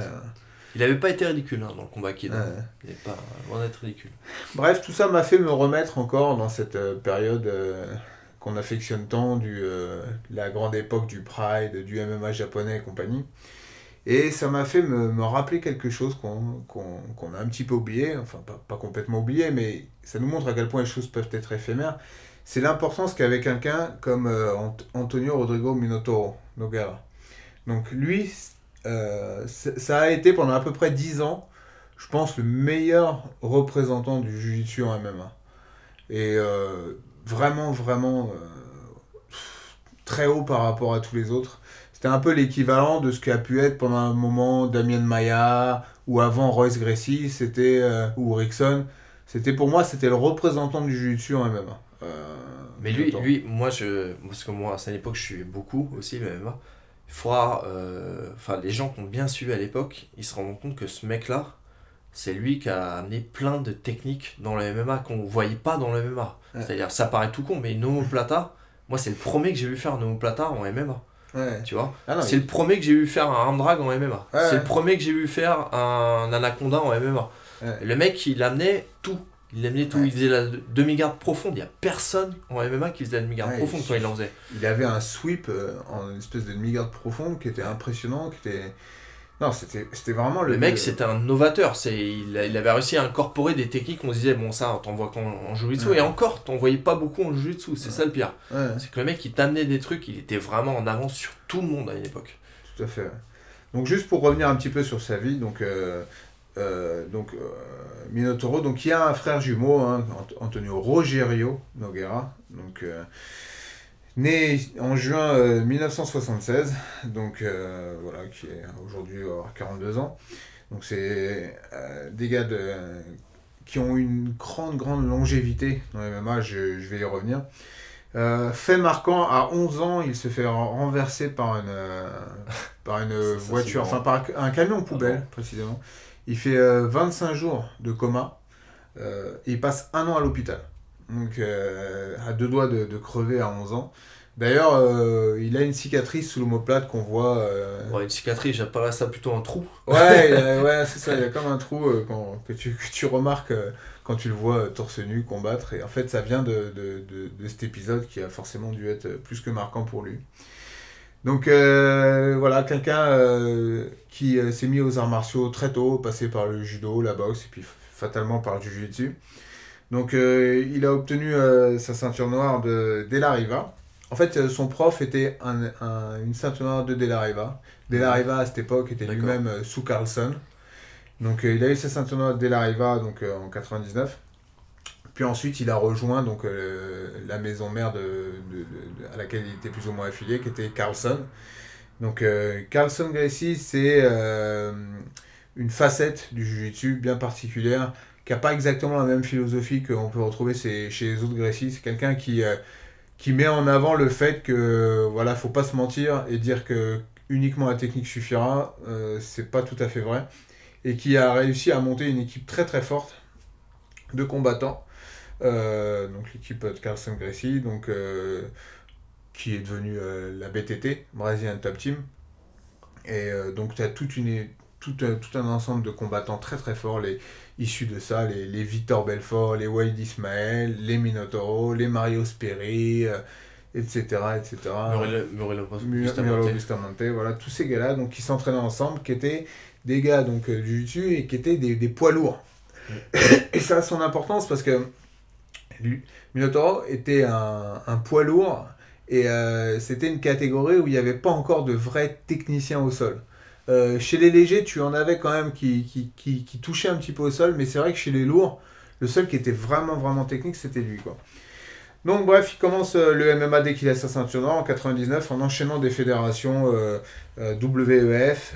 ensuite, il passe par une fédé qui s'appelle Ring, enfin une organisation Ring, je sais pas si tu te souviens. Si, si, ouais, c'était japonais. C'était japonais, ouais. Et là, il. il y avait Fedor qui avait combattu là-bas. Et Fedor, Fedor qui avait combattu contre Arona. Ouais. Et d'ailleurs, pour moi, ce combat, Arona l'avait gagné. Franchement, c'est pour ceux qui suivent un peu et qui. Ah, il y avait plein il y avait Dan Anderson dans cette bah, fédération. justement, Dan Anderson, c'est la première défaite de Minotaur, c'est contre Dan Anderson. Mais alors là, c'est. Pareil, hein. Non, là, c'est pas pareil, c'est pire. C'est-à-dire que là, je vois vraiment pas comment ils ont pu donner Dan Anderson vainqueur. Il se fait, il se fait défoncer. Ce qu'il faut dire, c'est que nous, on aimait beaucoup le MMA japonais. Par contre, en termes de, de résultats, euh, c'était du grand n'importe quoi. les, surtout le ring. Les arbitres, ring, c'est pas possible. Ils, ils, donnaient gagnant des combattants des fois. C'était L'UFC, c'est mille fois plus carré sur, ah le, sur le résultat. c'est clair. Ça n'a rien à voir. Bon bref, il enchaîne les victoires euh, haut la main, puis il intègre le Pride. Et là, au Pride, pareil, il continue sur sa lancée. Donc toujours très très propre en, euh, on va dire à peu près 75% de, de soumission, hein. toujours euh, très technique, euh, du vrai ah, C'était vraiment beau, c'était beau à voir. Beau, des formes de corps, vraiment du, du, vrai Je me rappelle quand, moi, mon déclic, le déclic, c'est quand j'ai vu Mark Coleman qui était quand même. Ouais, justement, c'est un des premiers. Après Gary Il, a, combattu contre Mark Coleman. Mark Coleman, à l'époque, il faisait peur. C'était une hein. terreur. Ah, c'était une terreur, c'était vraiment les gars vraiment, vraiment forts. Et donc, il réussit quand même à lui mettre un triangle, Juji triangle, il le finit en Ah, il l'avait éclaté. Hein. Même, euh, il avait mis, ouais, je me rappelle, des coups de pied dans la gueule et tout. ouais, non, non. Excusez-nous, on sache un peu. Ah, c'était trop beau. donc, il a enchaîné euh, Coleman, ensuite euh, Earthsering. Euh, je crois d'ailleurs Earthsering, c'est là qu'il a mis son premier. Ouais, l'Anaconda. L'Anaconda. donc, à l'époque, l'Anaconda, on ne savait pas ce que c'était. Donc euh, vraiment, encore une fois, c'est-à-dire qu'à chaque, à chaque combat, il sortait un ah, truc. Il, sortait un nouveau truc. Il sortait un nouveau truc, ouais. Puis, euh, Il faisait de la X-Guard des fois, enfin c'était ouf ce qu'il arrivait à mettre. C'était vraiment, vraiment beau. Après, ça Ouais, je me rappelle ce qu'on. Mais le, le, ce qu'il faut dire qu'il l'avantageait, lui, c'est que c'était sur un ring. Donc dès que ça allait dans les cordes, il remettait au milieu. Enfin, tu te faisais pas coincer dans un dans un, dans un, corner où le mec il te mettait des, des grosses droites. Ouais, mais ça aurait il y avait aussi, moi, je pense il y avait le, format Ouais, ouais mais il y avait le premier round de 10 minutes aussi, c'est ça. ce que j'allais dire. C'est ça, surtout. Et, euh, et puis les arbitres, euh, voilà, ils te relevaient pas toutes les 10 secondes, enfin c'était ouais, c'était bien adapté pour les combattants de jiu C'est aussi une des raisons pour lesquelles on, on, a toujours préféré le MMA au Japon qu'aux États-Unis, c'est qu'il y avait un public de connaisseurs. C'est-à-dire que quelqu'un euh, passait la garde au Japon, euh, les, les gars appréciaient, applaudissaient au, à l'UFC, euh, bon, ça a un peu changé. Ça a hein. changé, ouais. Mais à l'époque, à l'UFC, ça, ça, passait plus de 30 secondes au sol, les gars, ils commençaient à siffler, ouais. Ah, les mecs venaient pour voir du sang à l'UFC. C'est ça, ouais. Tandis que au Japon, il y avait plus la culture de, déjà du, du, du, du warrior spirit. Ouais, ce qu'ils aimaient, le public japonais, je me rappelle bien, c'est le fait que, genre, t'as un mec il est à deux doigts de taper, il se déchire et il sort. ça, c'est le truc qui, qui kiffait. Ouais, c'est ça. T'entendais tout le monde applaudir comme des dingues. L'esprit warrior, en fait. Ouais, c'est ça, l'esprit warrior. Ou genre un mec qui fait 50 kilos de moins que son adversaire et qui le combat quand même. Quoi, ouais, tout à fait. D'ailleurs, ils étaient spécialisés de ça. Et ce qui nous amène à, un des combats les plus mémorables, si ce n'est le combat le plus mémorable de Minotaur, ah c'est contre Bob Sapp. Donc Bob Sapp, à l'époque, euh, une formation de footballeur américain. c'est quoi, c'est quoi Non, mais il était footballeur américain. C'est vrai, c'est vrai. Et 170 kilos, hein, donc euh, une, une, énorme masse. Donc, euh, il était entraîné par Josh Barnett. Ouais. Et d'ailleurs, il, s'était, il était arrivé là-bas et il avait pris le truc au sérieux. C'est-à-dire que ouais, ouais, il, il était quand même relativement technique pour quelqu'un dont c'était pas le. Voilà, il n'était pas sorti de la formation standard de- des arts martiaux. au Rising aujourd'hui. Hein. Ah, ils l'ont mis en Rising Ah, il me je semble. hein. Ouais, je crois qu'il est dans la. sur Ouais, la- Ouais, il est sur la carte. Il est sur la Je carte. t'avoue, Bob Sapp, euh, il Oui, a eu ce bah, combat-là, bah, après il y a eu contre Mirko C'est et un, c'est un compagnie. animal de foire. Oui, maintenant. c'est devenu un peu n'importe quoi. Même lui, il a, il a commencé à dire qu'il faisait des combats euh, pour la thune, qu'il en avait rien à foutre, il préférait perdre et se barrer, enfin. Mais par contre, à cette époque-là, ça rigolait pas. Et euh, d'ailleurs, ce combat-là n'a pas rigolé du tout. Euh, Ah je vous invite tous à le regarder, donc euh, vous allez vite le trouver, un Bob Sapp Minotaur. Donc c'est vraiment, euh, en gros, l'idée c'est de Minotaur, c'est de laisser passer un peu la, foudre ouais, de, de Bob euh, en, en- en- en se basant sur le fait qu'il allait se fatiguer. Mais Bob Sapp a mis beaucoup de temps à se fatiguer et, et était vraiment, vraiment dangereux. Et, et on sent vraiment une énorme puissance de Bob Sapp. Et, et euh, au final, bah, Minotaur finit par le- lui mettre euh, une clé de bras. Et c'est c'est vraiment beau parce que c'est vraiment le, voilà, la, la victoire de la technique sur la force brute. ben-. C'est un peu le, le, le, le- la base du jiu-jitsu. Et parmi les gens qui nous, qui nous écoutent, euh, les, les 3 ou 4 là, euh, il faut vous dire que, que ce combat, il est comme c'est. Il faut vraiment. euh, enfin voilà. Rendre hommage à, à Minotauro parce qu'il a quand même super bien vendu à toute, euh, toute proportion gardée à l'époque. euh, notre sport euh, à l'international, c'est la représentation pour moi ultime à l'époque du combat où on voit la supériorité du jiu-jitsu sur, le, sur la puissance physique.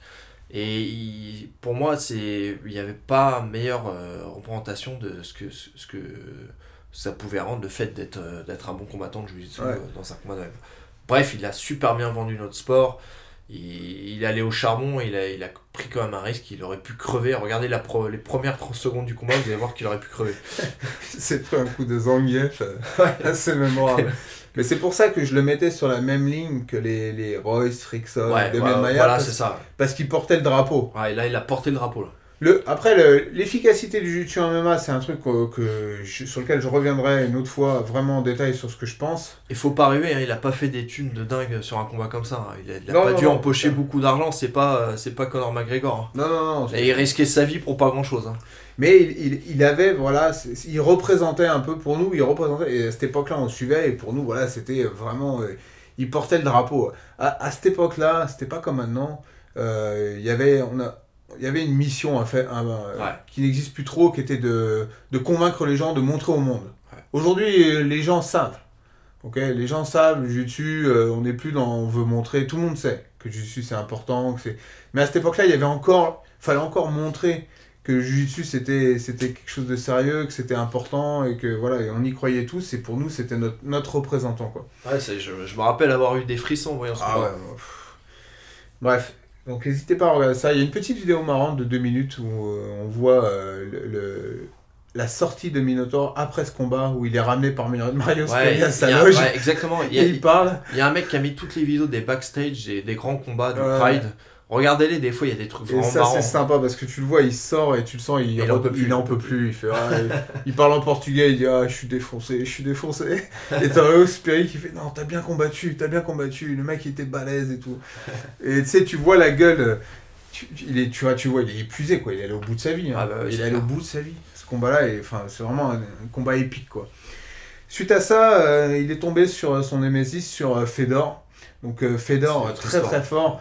Et euh, bon, là, il perd contre Fedor en 2003, puis il repère contre Fedor en 2004. Donc là, il n'y avait pas grand chose à dire. hein. Fedor était vraiment meilleur. Fedor, bah, là, euh, le, euh, peut-être un des meilleurs combattants de tous les temps. Bon, c'est une- T'as zappé un combat où Fedor s'est blessé euh, à l'arcade sourcilière Oui, parce en que finale sur, de sur les trois, je crois qu'il y en a eu trois, je crois, c'est Il ça y en a eu trois, ça c'est le deuxième. Ouais. Et là par contre, ce combat-là, Ouais, je, il je me rappelle mal, hein. tous ces. C'est là où il a mis un rambraque, je crois. hein. Il a- Euh, ouais, tous ces, tous ces combats-là, je sais pas si tu te rappelles, euh, on les voyait pas en direct parce que euh, on n'avait pas la, la technologie à l'époque pour faire du streaming et tout, mais en tout cas, on les regardait euh, peut-être euh, une heure après que ça soit passé, ouais, sans et sans connaître les résultats. Ouais, J'étais en sueur.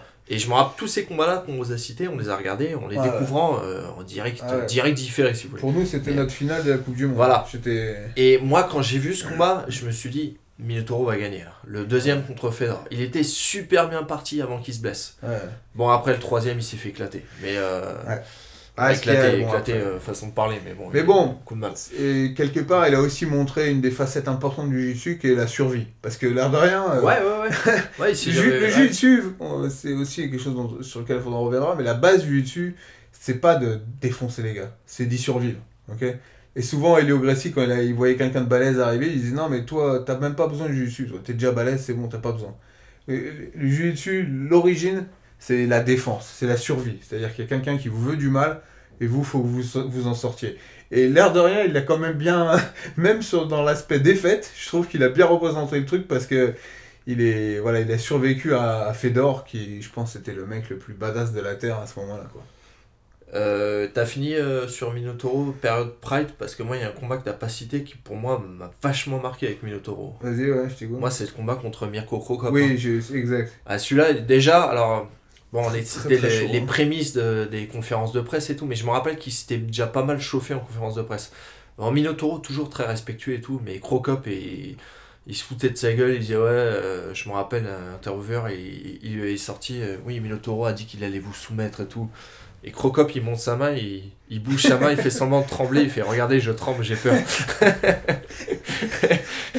voilà, c'était, il y avait une petite tension et il s'aimait pas. hein. Je me rappelle que. c'est vrai que je me souviens qu'il y avait une tension hein. Crocop, il faisait, c'était un mec qui à l'époque, euh, moi je l'aime bien aujourd'hui, mais il faisait vraiment un peu le, le sale gars un peu à l'époque, euh, je sais pas un d'ailleurs peu si- tendu, il était toujours tendu. je sais pas s'il s'entraînait déjà à l'époque avec Verdum parce que Verdum et Crocop euh, Je- Verdum je je, crois passé un an en Croatie je crois hein, pour Ouais, mais je pense que si, je pense s'entraînaient étaient déjà. ensemble, ouais. Ouais. Et ce combat, il est assez mémorable parce que euh, il s'est passé en deux rounds. Le premier round de Minotauro, il a pris très cher. Euh, à la fin du combat, il s'est pris un knockdown, il s'est pris un high kick, le fameux high kick de, de, de Crocop. Et il finit à gueule ensemble. Premier round, on dit que ça va être très compliqué. Il a passé tout le premier round à essayer de le foutre au sol, mais euh, Crocop, pour un, un mec qui venait du, du, du kickboxing, il avait, il avait quand même un bon sprawl, une bonne défense euh, sur takedown. Ouais. Et le deuxième round, il arrive à le faire tomber. Bon, pas de chance, Crocop glisse, je me rappelle, il glisse un peu, mais euh, Minotauro arrive à le faire tomber. Et là, euh, le combat il dure 30 secondes et il le soumet sur clé de bras.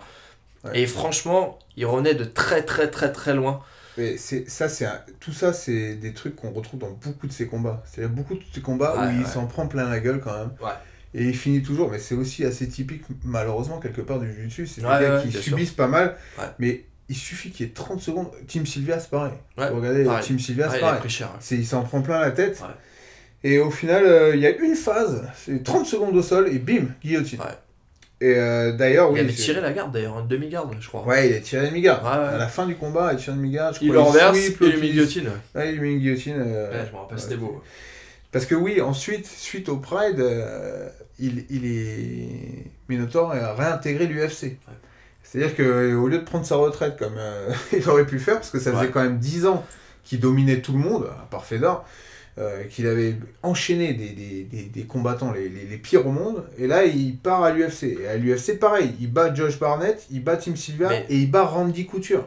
Randy Couture, bon, c'était plus le, le- dans, ce- dans ce prime, mais Randy Couture, c'était encore un, un énorme tueur. Je crois que euh, quand il avait gagné ce combat, Minotauro avait dit que c'était le combat le plus important de sa carrière.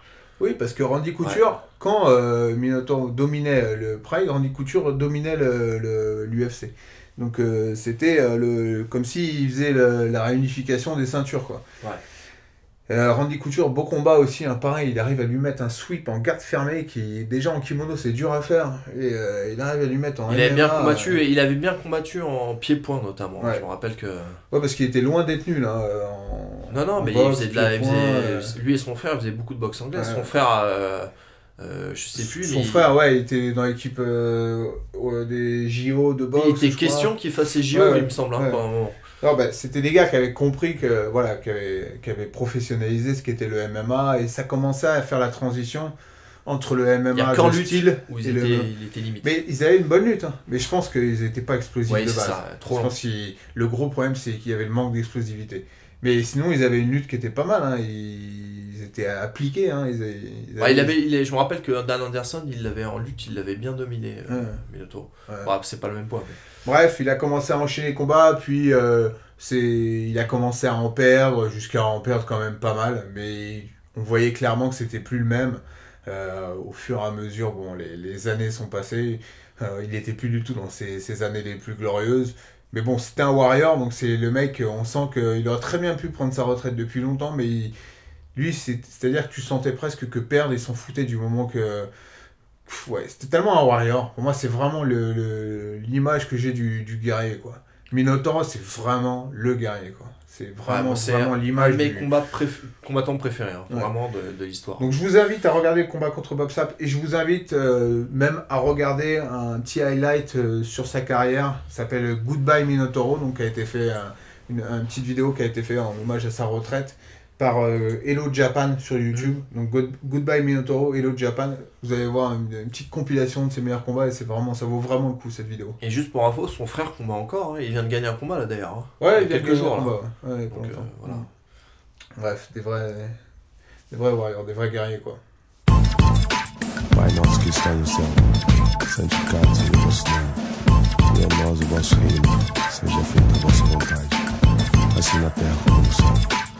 Pão nosso de cada dia nos hoje. E as nossas ofensas, assim como nós perdoamos a quem nos tem ofendido. Não nos deixeis cair em tentação, livrai do mal. Amém. Get low! Get low! Get low!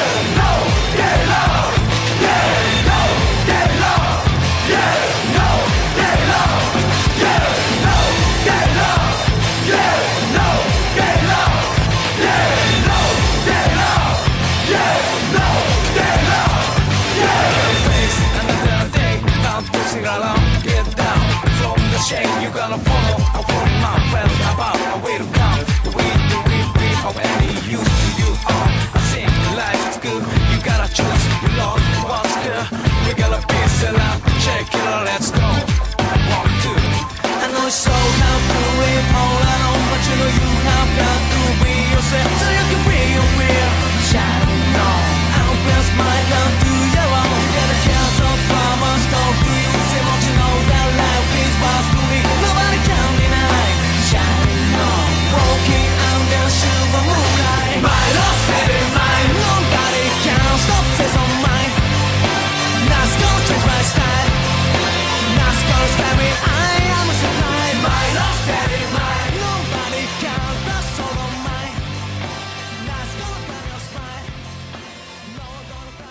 Un sujet que j'avais en tête euh, de te parler euh, depuis un petit moment, c'est la notion de stress.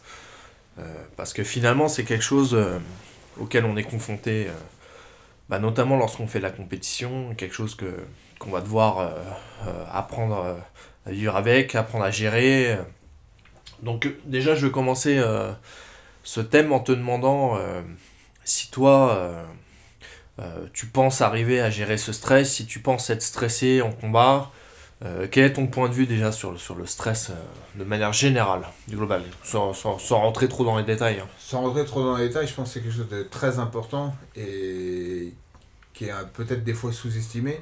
Et quand je dis à mes élèves de faire un maximum de compétition, plus que de la technique ou quoi, ou même euh, l'expérience que j'ai souvent en tête, c'est de, de leur faire passer par ça pour finir par mieux gérer leurs émotions. Parce que euh, ça, s'il y a bien quelque chose que moi je pense avoir appris avec toutes ces années de compétition, c'est euh, de savoir dans quel état je vais être le- au mieux de moi-même. Et c'est très lié à ma gestion du stress en fait. Alors, faut savoir que, euh, effectivement, le stress, on le découvre souvent à sa première compétition. Alors, en l'entraînement, il y a rarement du stress. hein. Bon, à la rigueur, euh. Quand tu vas dans un autre club, peut-être tu ressens un petit stress parce que tu sais pas trop euh, comment tu vas être reçu, comment ça va se passer. C'est pour ouais, plus de l'excitation, on va dire. Mais par contre, lorsque tu fais de la compète, là, il y a vraiment, tu sens vraiment ton cœur battre et tout. Euh, tu te sens vivre là, tu sens que les choses sérieuses commencent. Il va y avoir du monde qui va te regarder, il va y avoir de l'enjeu. Euh, les gens vont, vont voir ce que tu vaux réellement parce que, euh, on l'a déjà dit, hein, en club, euh, c'est pour de faux. hein. c'est un combat pour rire. Ouais. Mais là, en compète, non. Il y a, y a, y a, y a une. Il y a un, un podium à la clé, il y a une réputation à la clé, il y a ton club, les résultats de ton club à la clé. Il y a éventuellement le fait que tu puisses te blesser si ça se passe mal et tout. Bon, ça on n'y pense pas trop, mais c'est pas négligé non plus quoi. Et moi je me rappelle que ma toute première compète, ça remonte hein, parce que ma toute première compète, c'était euh, en 2000, euh, 2002. Et je me rappelle que la veille, euh, j'ai pas dormi. Quasiment pas, tu vois. Pourtant, j'avais pas, j'avais pas l'impression d'être très stressé. Mais c'est qu'en fait, je, je cogitais beaucoup.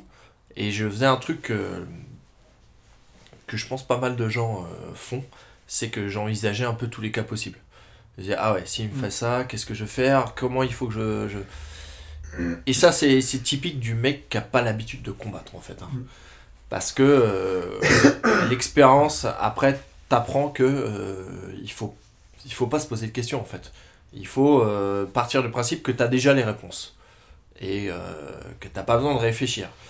Que finalement, un combat se résout pas euh, dans la tête, il se résout sur le tapis, avec des heures d'entraînement, etc.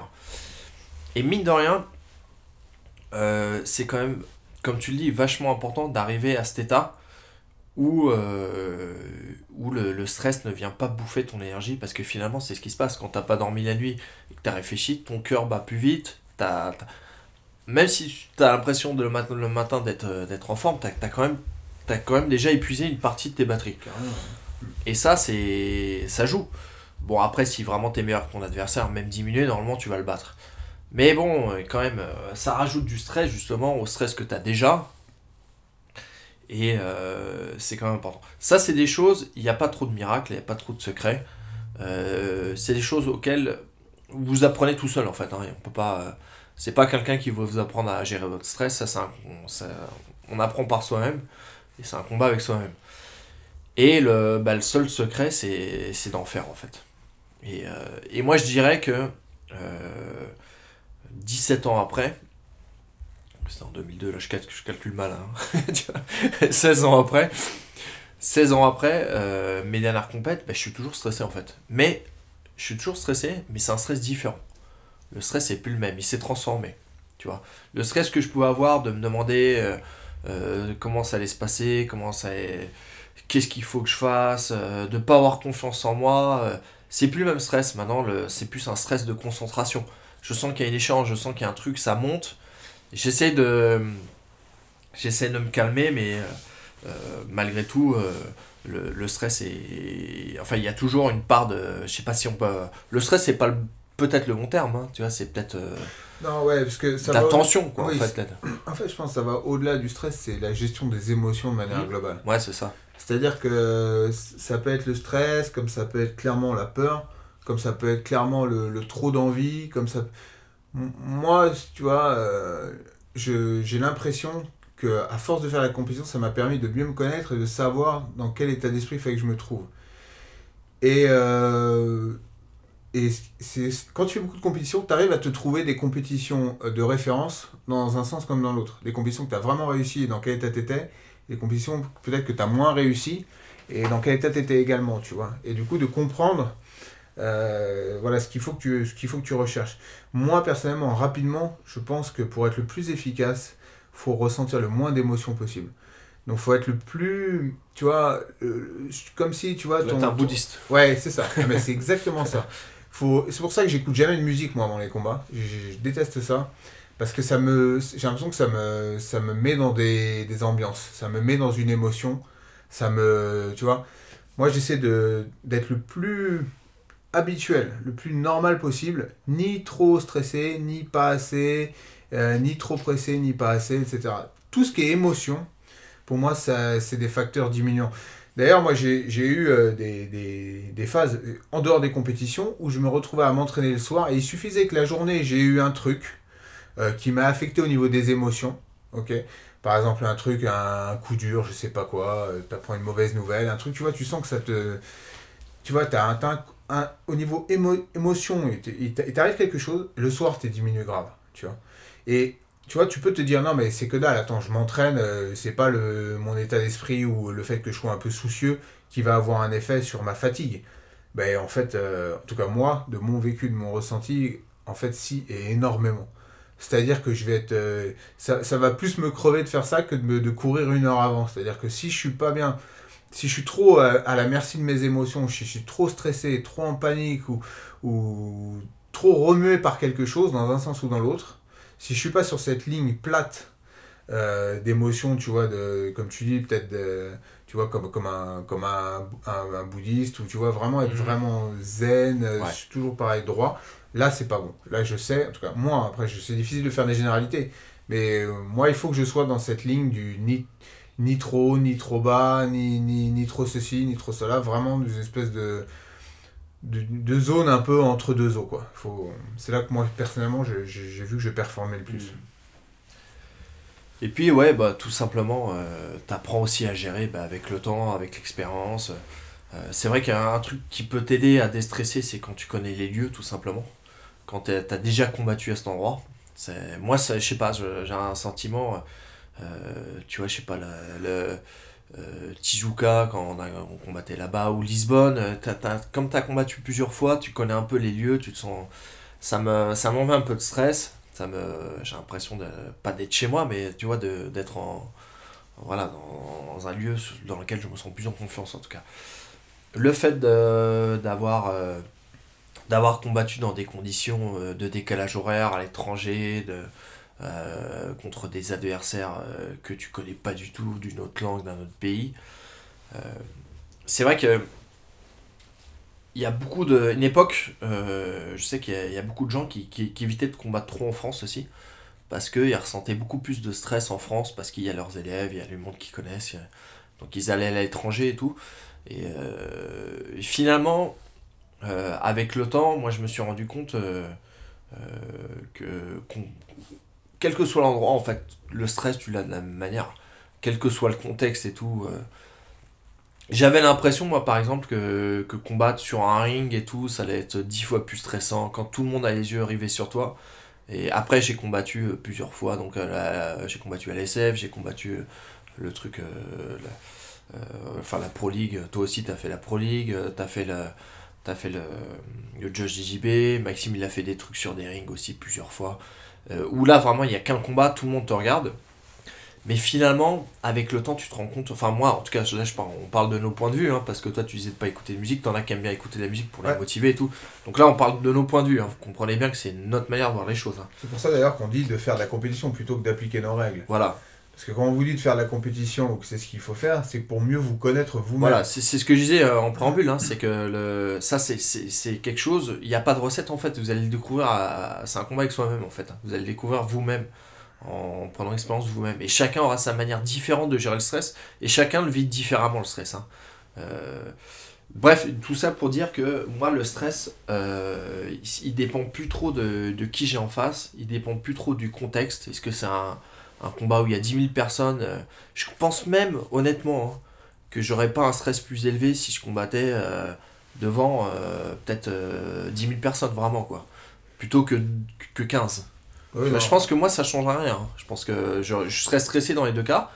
Enfin, stressé, je sais pas si c'est le terme, mais j'aurais une, une tension dans les deux cas. Mais elle serait pas corrélée au fait qu'il y ait plus de monde Mm. ou au fait que ça soit un mec. voilà. Du coup, ça, c'est quelque chose euh, que, que, que tu acquiers vraiment en en faisant, quoi. En, en, faisant de la compète, en, allant au charbon. Il n'y a que ça, en fait. Et puis, euh, le stress, euh, c'est quelque chose qui, qui peut te paralyser aussi au départ. Ça va t'empêcher de libérer ton jeu, de combattre vraiment comme en club. Moi, je dis souvent à mes élèves, le jour où on, on compète, le jour où tu arrives à faire ce que tu fais en club, ça ne veut pas dire être, être super fort, mais ça veut dire être aussi euh, relâché que ce que tu l'es en combat de club. Bah, c'est là, là où tu es à ton meilleur niveau en fait en compétition, ou tu es à ton vrai niveau plutôt. T'es pas, euh, si, si tu seras aussi, aussi fort ou aussi nul que ce que tu es en club, mais tu feras la même chose. Parce que le problème, c'est que l'appréhension peut faire que tu te retrouves paralysé en compétition. C'est que moi, je me rappelle mes toutes premières compètes. Euh, on avait déjà parlé de ce sujet. Je prends les mecs en garde fermée et puis si- s'ils m'ouvraient la garde, je me sentais perdu. Je, je- je commençais à paniquer. J'avais des sueurs froides quand ils m'ouvraient la garde. Bah, les dernières compètes, j'en j'en ai rien à foutre que je les en garde fermée ou garde ouverte. Pour moi, c'est faut que je sois dans mon jeu, quoi. T'as aussi l'expertise technique hein, qui après. Ouais, ouais, bien sûr. Tu vois, il y a beaucoup moins de zones où, tu, où ça va être, euh, ça va se résoudre à base de, de force et de, de mental. La technique t'aide aussi, hein. Un mélange de plein de choses qui, qui peuvent t'aider à, à gérer tes émotions. hein. C'est- vrai. Mais ça, c'est vraiment intéressant, donc euh, l'aspect stress. Et moi, je sais que ce qui me stressait beaucoup au départ, c'était. euh, c'était. C'était pas vis-à-vis du, du, résultat même.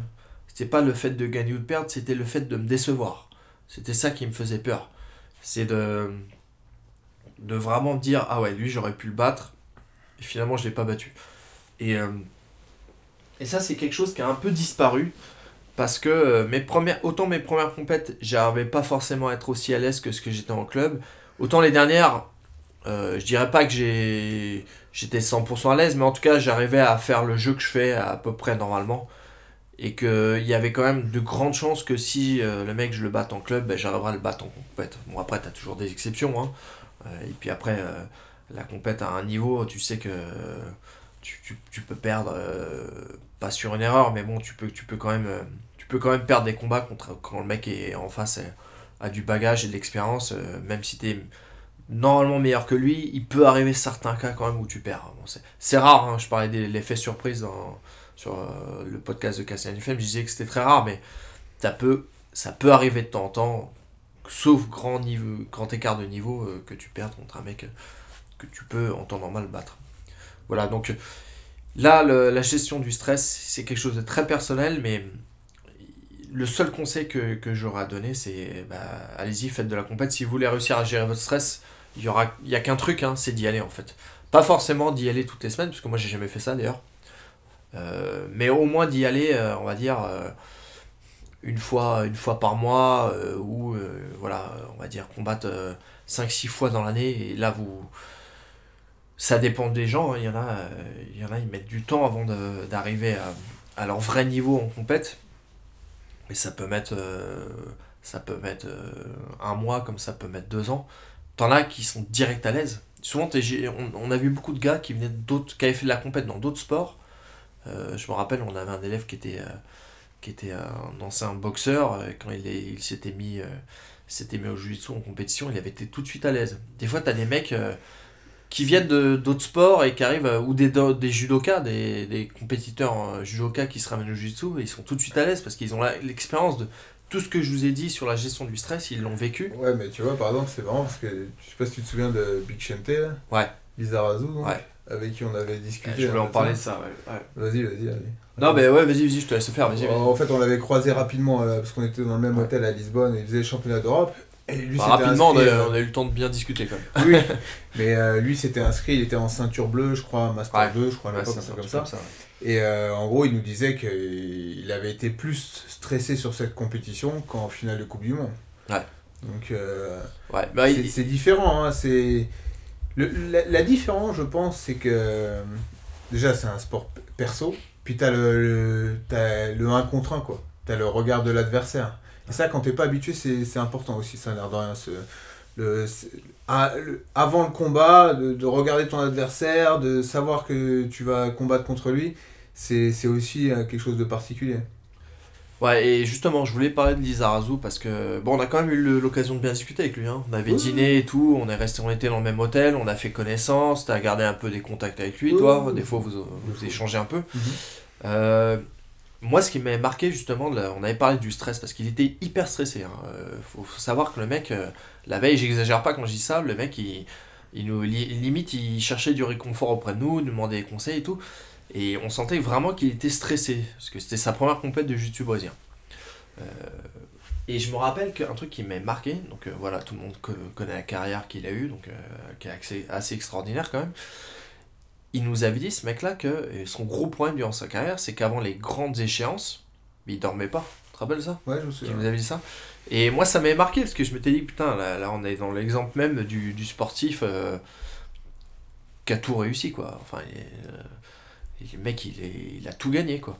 Et euh, du coup, il, il- c'est un mec qui me disait que en- encore les, les derniers, dernières grandes échéances qu'il avait eues, il dormait pas, quoi.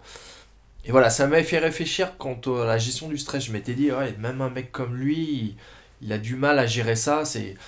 Enfin, je pense que peut-être qu'il le gère à sa manière, quoi. Enfin, c'est, très personnel, tout- ce qui est gestion du stress, mais dites-vous que si vous stressez, euh, à mon avis, je ne vais pas te donner de conseils, mais je pense que c'est normal d'encore stresser après des années de compétition. Il y aura toujours quelque chose, et je pense c'est sain même que vous arriviez avec euh, une, une forme d'appréhension. En fait, la question, c'est pas savoir si on stresse ou pas. La question, c'est savoir c'est à quel point tu arrives à, à réguler tes émotions, quoi. À quel point tu arrives à, à te dominer, quoi. Ouais. C'est très important. Mais ça montre bien que le jiu-jitsu, c'est une quête personnelle. Que ça soit au niveau des, des techniques euh, ou au niveau mental. C'est-à-dire que il y a un chemin à faire que chacun doit faire et on ne pourra pas faire à sa place, quoi. Donc, euh, aussi bien au niveau mental que technique, quoi.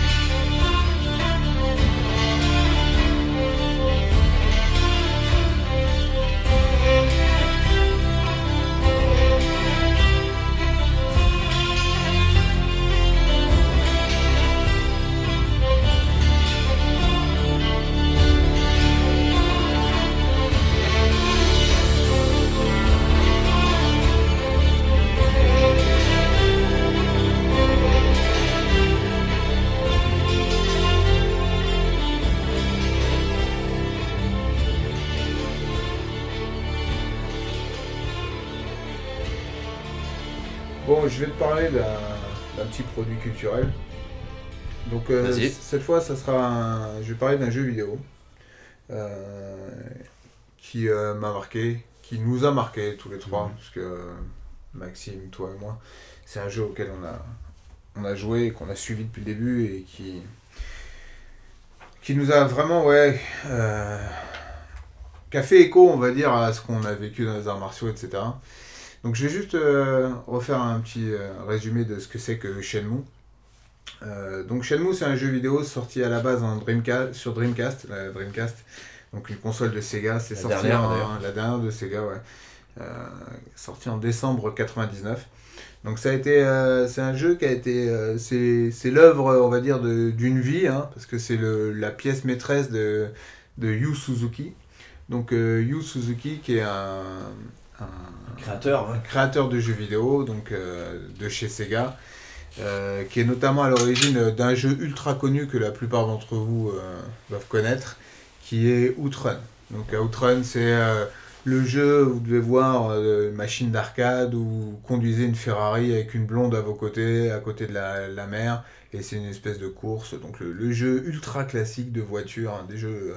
Ouais, Le c'était plus connu le- au monde. Un jeu de conduite ouais. Arcade le plus connu à Ouais, l'époque, dans les années 80. Quoi. Donc ce jeu-là, à l'origine, euh, a été créé par Yu Suzuki. Il en- a créé pas mal d'autres, euh, Hang-On, jeu de moto, euh, Outrun, c'est aussi un album de Kavinsky, qui lui-même est un grand fan de... qui est un hommage au jeu, Ouais, hommage au jeu, ouais, qui est un grand fan de Shenmue également. et du Yu Suzuki. Tout à fait. Donc euh, il, a, il est également à l'origine de- d'Afterburner, donc, euh, qui est un jeu aussi connu. Virtua Fighter. Virtua Fighter, ça, ça, ça fait écho à Shenmue dans le sens où c'est un, un jeu de un jeu versus, un, un jeu de un jeu de baston, de, euh, les, les prémices de la 3D, on va dire. Ouais, c'est de la euh, 3D. Hein, C'est de la vraie 3D, c'est de la 3D. C'est- C'est, je pense d'ailleurs, le premier jeu de baston en 3D. Hein. Je sais Ou alors un des tout premiers, hein. Ouais, c'est un des premiers en Les tout premiers, parce qu'ils avaient Un sorti, des premiers euh, mainstream en tout cas. ils avaient sorti Virtua Racing, qui était euh, un des premiers Ouais. jeux de course en 3D. Ouais, ouais. Et celui-là, ouais, c'est, vraiment 3D, des premiers en tout cas. Donc euh, Yu Suzuki, donc euh, à l'origine de tous ces projets, euh, donc s'est vu confier la réalisation d'un d'un jeu donc ambitieux, Shenmue, donc a eu différentes appellations. Donc le concept différent de ce qui se faisait à l'époque. Euh, c'est un peu l'ancêtre des GTA, Yakuza et compagnie. C'est un jeu, on va dire, en, en monde ouvert où tu es relativement libre de faire tout un tas de choses. C'est une espèce de reconstitution euh, La vie réelle, ouais. de la vie réelle. Voilà, c'était un peu le but, c'était de, de faire un, un, un jeu où tu, où tu peux faire un peu euh, tout ce que tu peux faire dans la Tu vraie peux vie. te balader, aller dans les restos. euh, Voilà, tu visites la ville, les gens Parler aux gens. parler aux gens, parler à qui. tout le monde, bouge- euh, prendre euh, tous les objets que tu vois, etc. Donc l'histoire de Shenmue, euh, c'est ce concept, mais c'est aussi un scénario. Donc euh, c'est l'histoire de Ryo Azuki, qui est un jeune japonais euh, de 18 ans, étudiant, qui en rentrant chez lui voit son père en train de se battre avec quelqu'un qu'il ne connaît pas, et il voit son père Chinois. se- chinois, Landi, et il voit son père donc se faire tuer par cette personne. Euh, cette personne qui lui parle d'un mystérieux miroir, on ne sait pas trop. Un expert en arts martiaux. un expert en arts martiaux. D'ailleurs, la scène se passe dans le dojo familial, puisque le père de Ryo Azuki est, est, euh, un expert en arts martiaux. Et les arts martiaux ont une importance euh, énorme dans euh, Shenmue. C'est extrêmement lié aux arts martiaux, euh, au niveau de la philosophie, etc. euh, Cette scène est vraiment très très euh, impressionnante. Enfin, la musique, l'ambiance, la réalisation, Ouais. Euh, même la chorégraphie du combat, Ouais. tout est hyper travaillé. Regardez-là sur YouTube, Ouais. Au minimum, ouais, vous pouvez regarder ça. Si vous n'êtes pas joueur, euh, jetez un même coup la à- musique et tout. Enfin, c'est Ouais. super bien fait. C'est très bien réalisé. Parce que déjà, il faut savoir aussi que Shenmue, c'est un des jeux les, les, les plus chers. C'était le jeu le plus. Avec À l'époque, c'était le plus cher. C'était le plus gros budget de jeux vidéo à l'époque. Je crois que c'était 23 millions d'euros. Aujourd'hui, ça représente 23 millions d'euros. Et euh, donc, un budget énorme. Sega avait tout mis dedans. Donc, euh, c'était vraiment, au niveau de la technologie, déjà, c'était déjà révolutionnaire. Euh, sachant que c'était un jeu qui devait sortir sur la plateforme précédente, c'était censé être prévu sur Saturn, donc c'était vraiment un développement qui avait duré des années avec énormément de monde. Tout le monde chez Sega bossait euh, plus de, près ou de loin sur Shenmue. Et donc le gars à la, tête de ce projet, Yu Suzuki, était passionné d'arts martiaux. Et c'est pour ça qu'on ressent dans, ce jeu l'importance que ça avait pour lui. Donc euh, c'est une histoire donc de l'histoire de Ryo Azuki qui va essayer de comprendre euh, ce qui, ce qui s'est passé et qui va essayer de venger son père. Euh, donc son père qui est aussi son professeur d'arts martiaux, expert en jujitsu. Alors l'art martial qu'ils font, peu importe, hein, mais dans le 1 il ne donne pas de nom, dans le 2 il dit que c'est du jujitsu. Ça ressemble pas au jujitsu qu'on fait nous, peu importe. de toute façon, Ju- c'est pas ça Jujitsu, c'est une appellation globale euh, Oui, japonaise. c'est C'est arts martiaux, on va dire. c'est arts martiaux. Mais euh, fait des arts martiaux.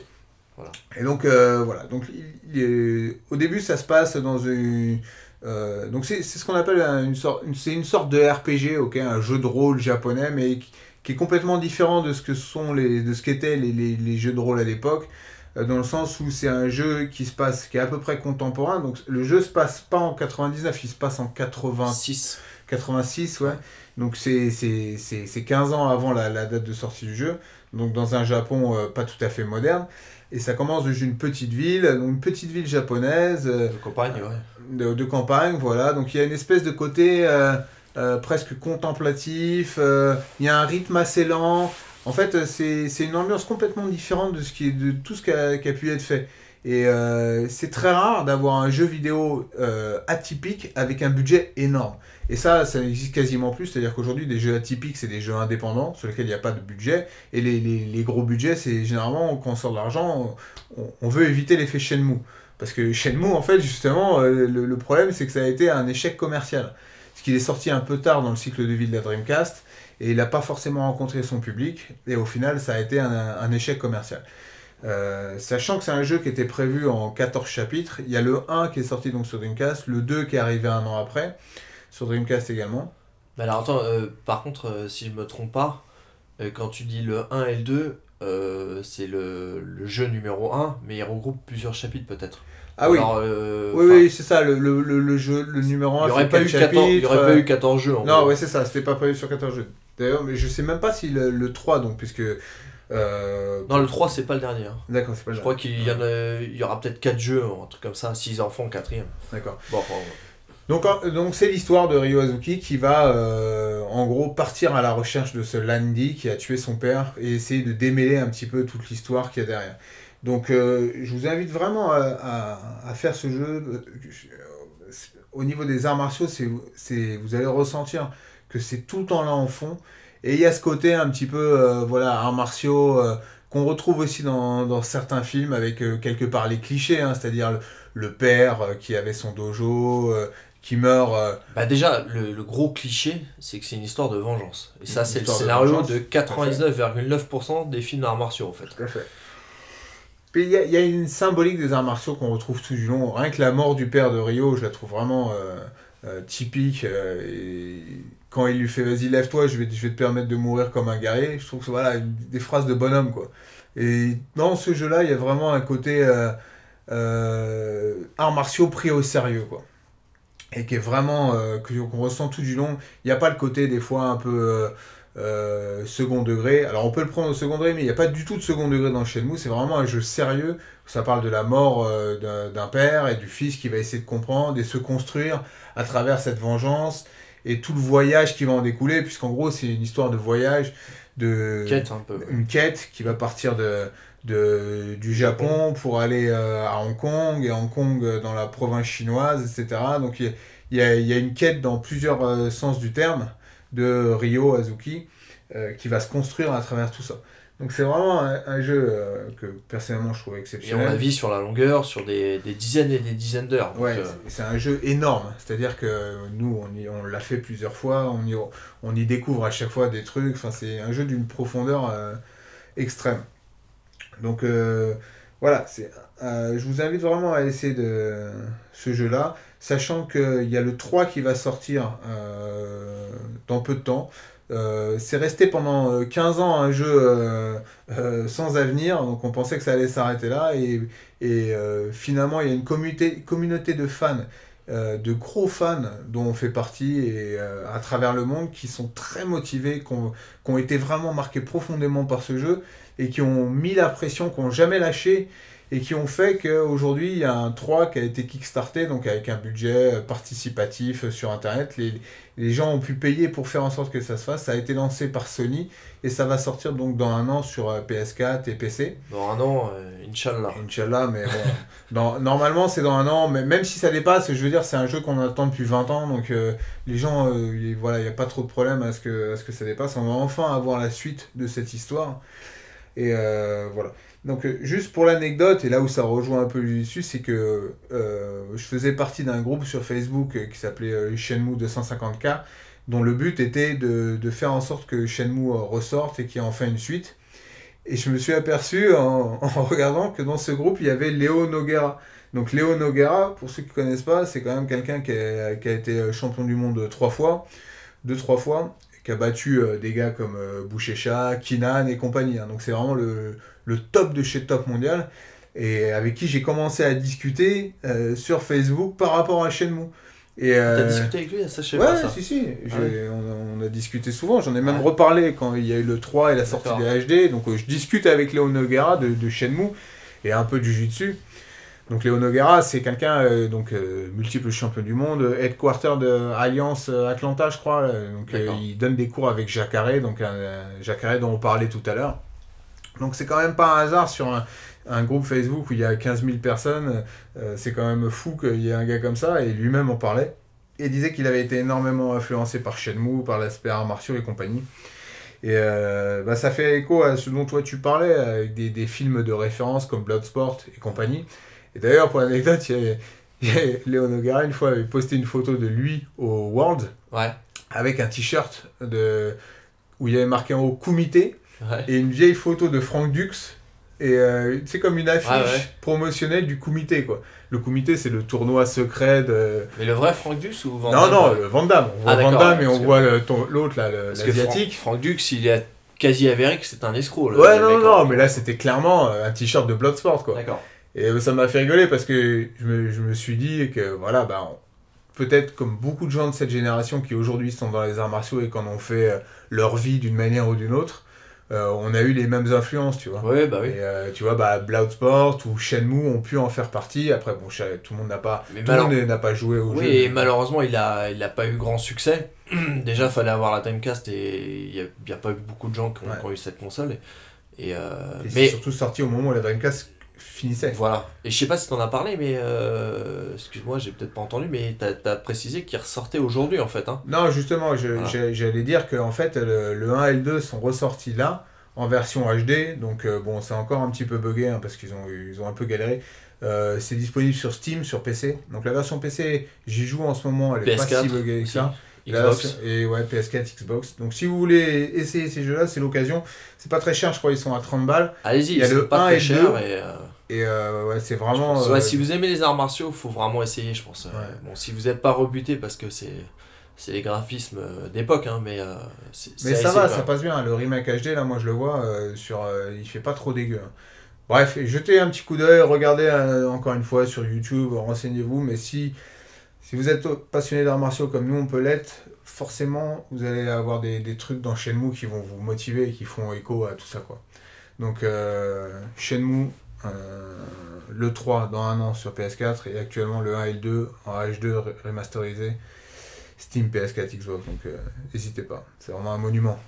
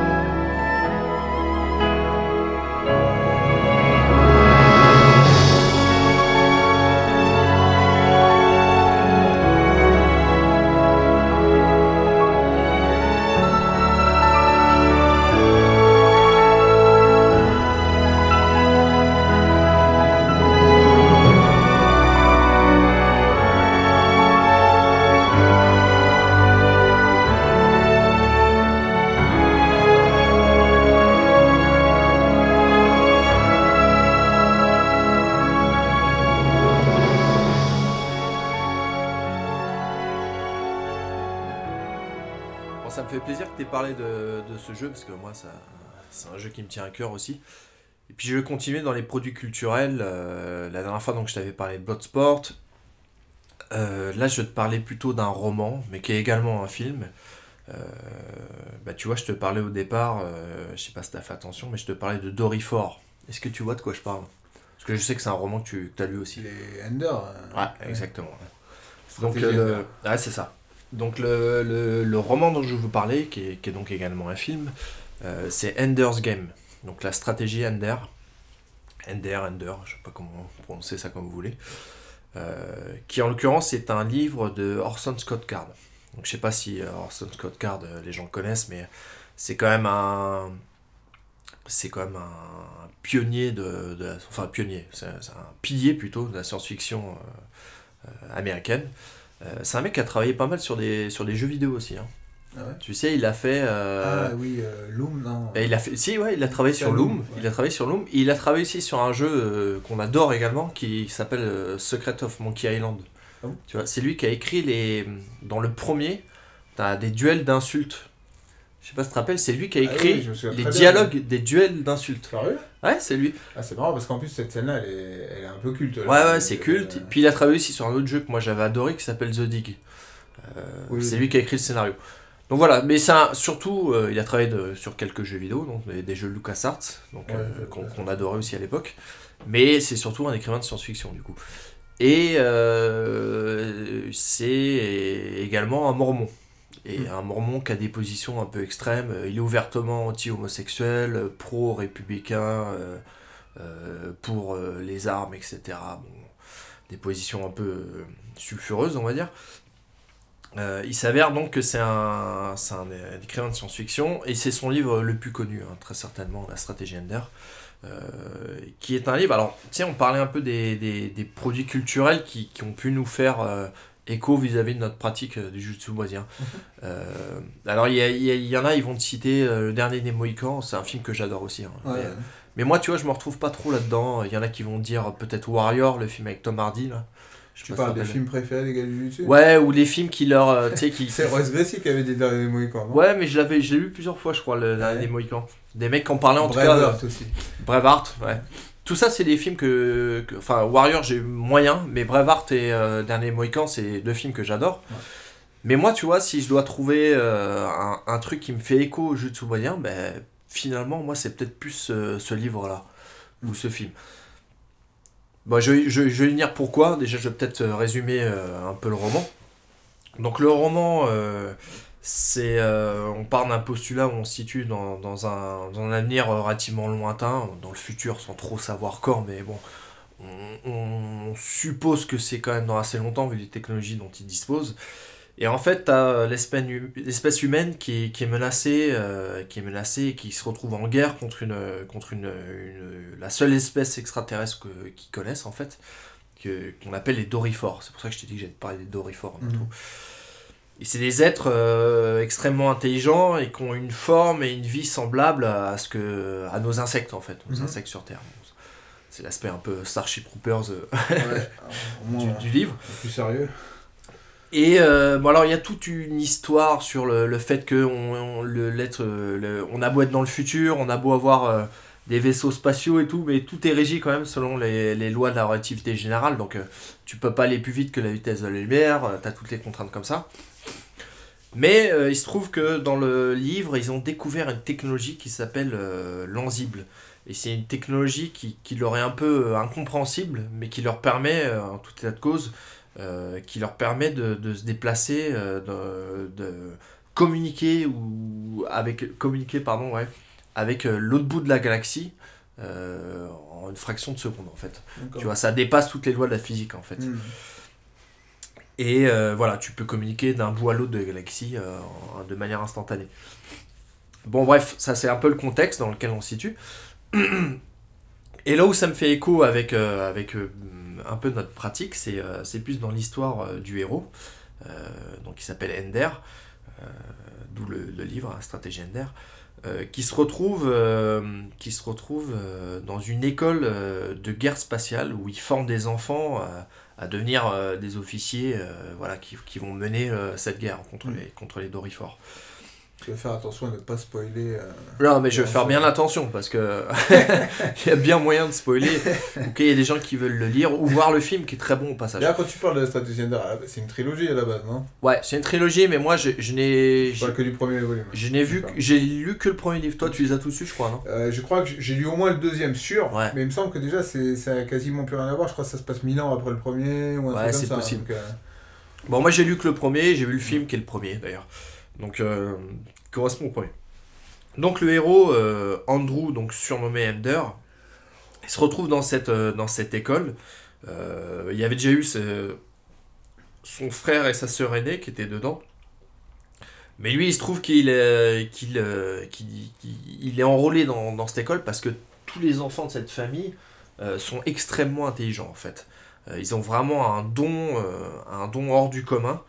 Et euh, voilà, donc euh, cette école a pour but de, de, de, faire, euh, de, de récupérer une élite composée de- d'enfants qui ont, vraiment une, intelligence bien au-delà de, du reste de la population pour voilà, mener des stratégies de, guerre spatiale contre ces extraterrestres. Sachant que il me semble que dans le livre, on arrive à un moment où les humains, au prix de 10 millions de, 10 millions de victimes, ont réussi à repousser une attaque extraterrestre et ils savent que la prochaine euh, pourrait être la dernière en fait. Ouais. Donc euh, il y a vraiment une grosse tension, on sait que ça doit aller vite, ils doivent vite être formés pour, pour mener euh, cette, cette, cette, cette guerre contre le contre le contre le voilà contre les dorifores contre cette espèce menaçante et du coup il y a toute euh, ça raconte le livre ça passe beaucoup beaucoup de temps à parler de, de stratégie de, de en Mm. fait on, on rentre un peu dans les pensées de et comment euh, parce qu'il fait beaucoup de simulations il s'entraîne à l'école euh, Euh, Il y a des simulations un peu comme des jeux vidéo. Bon, il dit t'as- tu disposes de ta flotte, euh, tu as des ennemis en face, comment tu vas faire, comment tu vas. Et il y a ça, et en parler, il y a sa vie un peu comme dans Harry Potter, on va dire. Toute chose égale, égale par ailleurs. Euh, il y a un peu euh, comment il gère les relations avec les autres élèves? Parce qu'il y a de la jalousie parce que lui on sent que c'est vraiment le- l'enfant sur sur euh, sur lequel il y a le, le- le- Le plus d'espoir. voilà, il y a le plus d'espoir. On dit que c'est lui peut-être qui va faire gagner la guerre parce qu'on sent vraiment qu'il y a, il y a un gros gros potentiel dans, dans les capacités de cet enfant. Et il se retrouve à, euh, à être dans des conflits de, entre d'autres élèves. Il y a de la jalousie, il y a de la concurrence. Et il gère des conflits. Des fois, il se retrouve, euh, il se retrouve face à trois enfants qui veulent, qui veulent le taper en fait Mhm. il se retrouve à gérer des trucs comme ça, au-delà de, des missions où, où il doit également euh, faire preuve de, de tout son talent pour vaincre, euh, pour vaincre euh, les ennemis lors de simulations. Et tu rentres dans sa tête et il y a un aspect vachement euh, euh, technique, stratégique, Ouais. qui moi m'a fait vachement penser au Jujutsu. C'est marrant, hein, tu vois. Et il y a vraiment, t'as l'impression que le livre est beaucoup basé sur l'intelligence, tu vois. Ouais, moi, ouais, c'est ouais. ce que je retrouve dans ce sport. Moi, je trouve ça, on fait un sport. Je, je, je m'en cache pas, hein, j'ai toujours dit. réfléchi, ouais. Et puis C'est très réfléchi. Mais euh, tu vois, effectivement, moi je me souviens que j'avais été marqué par ça. C'est que ce- c'est ce genre de, de livre qui, euh, qui arrive à te, te faire croire à l'intelligence d'un- d'une des personnes en te donnant des cas précis où toi-même tu te fais Ah ouais, putain, il était pas con là. Tu vois, ils arrivent vraiment à rendre le mec. euh, c'est facile de dire Ouais, c'est le plus doué, il est intelligent. euh, bon, tu vois, on te le dit, on te le décrit comme ça. Mais là, je me souviens bien dans ce livre, notamment les stratégies de combat, la- l'angle d'attaque, qui se mettait Ouais. dans certaines positions pour éviter le. T'as les réflexions Ouais. du, du, du Ender, t'as les, les réflexions qui sont Ouais. bien décrites dans Parce le livre. Tu parlais, de la, je crois avoir encore le souvenir de la séance, euh, la scène dont tu parlais, où il commence à se faire menacer par. Et il commence à réfléchir, il fait monter la température, Mhm. je crois, pour que il y ait du savon, que ça glisse, qu'il se fasse moins. Enfin, il y a tout un truc, tu vois, tu Oui, sens puis le mec. il y a des moments où il est extrêmement violent, le héros, parce qu'il se dit là j'ai intérêt à montrer que je suis euh, impitoyable, lui Ouais. faire très très mal, euh, je lui cassais le nez pour. euh. Et il réfléchit aux répercussions que ça va avoir. Et tu sais, des fois, il fait un, un peu un arbre de, de, Ouais. de possibilités. Si je fais ça, il va se passer ci. Ouais. Si je fais ci, il va se passer ça. Si je- Et ça, c'est pour moi, c'est Jujutsu, Ouais, tu vois. ouais, c'est vrai. J'avais pas fait le parallèle, c'est marrant, mais c'est vrai qu'il y, y a une approche un peu, effectivement, comme tu dis, avec des où tu, tu passes ton temps à faire des 6 passages, je fais ça, 6 passages, je fais ça. Mais un, un autre truc dont peut-être il faudra parler un jour, euh, qui est un peu dans le même genre, dans le sens où tu as un protagoniste très intelligent qui est décrit comme tel, et surtout que l'histoire fait que tu y crois, c'est euh, Death Note. Où Ouais. pareil, tu as, une espèce de une bataille de gars euh, où, où tu te dis putain, ah ouais, il, ah ouais, il est pas con, ah ouais, il est intelligent, ah ouais, tu vois. Et c'est ça, ça, ça me fait- j'ai eu le, même- la- la- le même ressenti en, en voyant Death Note qu'en lisant euh, Strategy Ender. ouais. Il y a aussi le, le manga qui s'appelle Stratège aussi. Oui, voilà, Euh, Stratège aussi, est, un peu moins. qui est Un basé peu- sur mais- un, un peu moins, mais c'est vrai, il y a un aussi. stratégiste euh, ouais. chinois. euh, Oui, où tu le vois qui c'est très réfléchi la manière dont il construit. euh, Voilà. Si, si, chinois. hein. Et euh, où il construit. euh, Enfin, c'était pas encore la Chine, c'était des. Mais je, des- je pensais des- au des royaumes. ouais, ouais, ouais, c'était des royaumes, ouais. Mais euh, ouais, ouais, effectivement, c'est ce genre d'histoire où voilà, on te, on te décrit des personnes intelligentes et réfléchies, mais euh, pas seulement par la description. C'est-à-dire que par euh, le récit fait que tu, tu finis par vraiment croire et toi-même te, te- constater l'intelligence des protagonistes. Quoi. Et en ça, en ça, la stratégie Ender, je me s'il y a bien quelque chose qui m'a marqué dans cette histoire, c'est ça. C'est en ressent en disant, ah ouais, putain, c'est Ouais, réfléchi. ouais. Et c'est vraiment, vraiment euh, très, très bien écrit. Tu arrives vraiment à te à comprendre la logique du héros et de, de voir l'intelligence qu'il y a à travers. Et, enfin, moi, je trouve que c'est c'est vraiment un putain de chef-d'œuvre de la, de la science-fiction. Et c'est c'est mon père, en l'occurrence, qui nous l'avait conseillé. Et bon, il y a une trilogie. hein. Moi, je me suis arrêté au premier parce que le, je sais que le deuxième, ça part un peu dans un autre. Ouais, c'est plus un- mystique. C'est plus Il y mystique. a toute une histoire de religion, de. Ouais, c'est ça. Puis, puis Bah, il, a, il a incorporé un peu le. Mais il y, a- il y a des trucs très forts dans le deuxième aussi, hein, parce qu'à un moment donné, il y a des échanges entre espèces, Ouais. et euh, il y a des, il y a, il y a des, donc c'est des espèces extraterrestres, et euh, il y a tout un délire comme quoi euh, on a, on interprète le comportement d'une espèce complètement à l'opposé de ce qu'est son intention. Mhm. Et ça crée des énormes Oui, problèmes oui, oui. et des trucs qui te font mal à la gueule. C'est un peu l'histoire, ça. Des trucs qui te font mal à la gueule. Mais euh, il y, a, y a la thématique de la conscience et comment on perçoit la, la conscience de l'autre. Euh, Il y a une thématique sur le génocide également dans, dans le livre. Ouais. Euh, D'ailleurs, euh, Xénocide, je crois. Le xénocide, ouais. c'est tiré d'un livre de Orson Scott Card aussi. Effectivement. Donc euh, il y a, alors je, je- juste pour préciser, il y a un film aussi pour ceux qui peut-être qui sont réfractaires au fait de lire, parce que moi j'en moins, moins en moins de gens qui lisent actuellement, même si je vous conseille avant tout de lire le livre, euh, parce que moi j'ai en premier j'ai lu le livre, ça devait être, euh, c'était il y a une vingtaine d'années j'ai lu le livre, et après j'ai vu le film qui est sorti beaucoup plus tard du coup. Le film il est sorti en 2013 je crois réalisé par Gavin Hood, donc c'est le mec qui a fait X-Men Origin, X-Men Wolverine, pardon. Tu vois, donc c'est quand même euh, un réalisateur, euh, un réalisateur sud-africain qui est, euh, on va dire, un réalisateur hollywoodien, habitué aux effets spéciaux et tout. Donc on pouvait s'attendre un peu à une daube, mais le film est, est vraiment bien aussi. Ouais, j'ai film, été euh, étonné. Ouais, euh, super étonné, parce que moi, ce, ce livre, ça fait très longtemps qu'il parle de l'adapter, et je m'étais dit que ce- le jour où il ferait ce livre en film, ça allait être Ouais. naze. Oui, mais non, ils ont réussi un tour de force, force pardon. et c'est peut-être pour ça d'ailleurs que le film est un, un des pires échecs de l'année. Ratio euh, budget euh, box-office, c'est un four total. Euh, c'est avec Harrison Ford quand même, Ben Kingsley, avec Asa Butterfield, donc le, celui qui joue Ender, qui est, qui est le, le petit qui jouait dans Hugo Cabret de Scorsese. D'accord. Ah ouais, ça a été un échec ce truc-là? Échec total. La musique est bien aussi, c'est musique de Steve Jablonski, donc pour les connaisseurs, celui qui a fait la musique de Steam Boy, qui, qui- qui est très très bien également. Donc voilà, le, le film est vraiment pas mal, euh, il, il est bien fidèle au livre. Euh, on- moi je me disais, tu vois, l'histoire au final, quand on la connaît en entier, on se dit que c'est pas très hollywoodien. Non. Dans le, on se dit que hum, ça, ça. Non. Il y a un truc qui va pas aller, et bah, du coup, c'est peut-être pas très hollywoodien, justement. Peut-être pour ça que le film est très bien d'ailleurs. D'un- Donc euh, voilà, je, je vous recommande. Et du coup, ils étaient, il était question qu'ils adaptent la trilogie. Mais comme le premier, euh, bah, complètement foiré, euh, il, est, peu probable qu'on ait la suite. Donc voilà. Stratégie Ender, pour moi, euh, un des meilleurs livres de science-fiction. Euh, voilà, Orson Scott Card, euh, c'est, un génie dans, son genre. C'est vraiment à voir. Et euh, peut-être que comme moi, vous arriverez à faire un peu euh, l'analogie euh, avec notre art.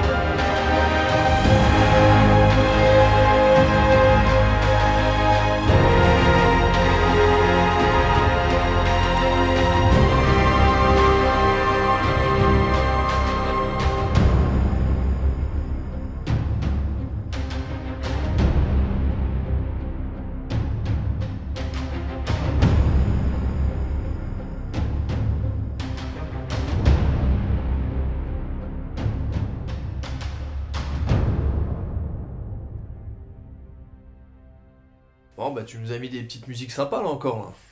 Bah écoute, euh, j'essaye, hein. euh, Je suis DJ, je, Ouais, bah, je me ça. dois de. Je me dois d'ambiancer un peu les gens. Ouais, bah oui. Tu travailles tes platines, tu travailles Ouais, ton- ton parce que- matos, voilà. C'est pas avec tes sujets sur le fond du cosmologique et tes conseils de, de- d'échecs monumentaux euh, qu'on va s'en Au sortir. cinéma. bon, T'as parlé d'un échec en jeu vidéo, toi Ouais, aussi, je crois. exactement. C'était la thématique, c'était l'échec. Échec. Donc euh, bon, bah ça reparle, hein. les compètes, ça va revenir, euh, l'entraînement, euh, les, les cours, les stages, les, Ouais, L'hiver. les heures interminables. euh, le, le soleil qui se couche à 17h, le froid. euh, voilà. J'espère que vous êtes motivés, les gars. On va se préparer un petit, un petit séjour en Thaïlande ou je ne sais où. Pour. Se remonter le moral. Au Tiger Muay Thai ou, Voilà, à. Rio. Rogart. mat. ouais, ou pour rejoindre Grogart à Saint-Barthélemy euh, sur son hamac là. Exactement. à préparer sa saison des stages, euh, compter ses sous. Bon, écoute, c'était pas mal, hein, ce sixième C'était pas mal, écoute, euh, on se dit dans deux semaines, est-ce qu'on peut le faire Est-ce qu'on peut le tenir Je ne sais ouais, pas. ouais, ouais. Deux semaines, Deux euh, semaines, deux semaines, deux mois. Ouais. Il y aura un deux quelque non, part. non, non, deux mois, non. Deux semaines, Non, trois ouais. semaines, max. On, revient, on, on fera peut-être pas tout le temps les deux semaines, hein, vous l'avez compris. Hein, c'est- peut-être jamais fait on le fera peut-être jamais, on l'a peut-être jamais fait. Bon bah du coup rendez-vous dans deux semaines. Allez à tout le kiffez bien, à bientôt. Ciao ciao.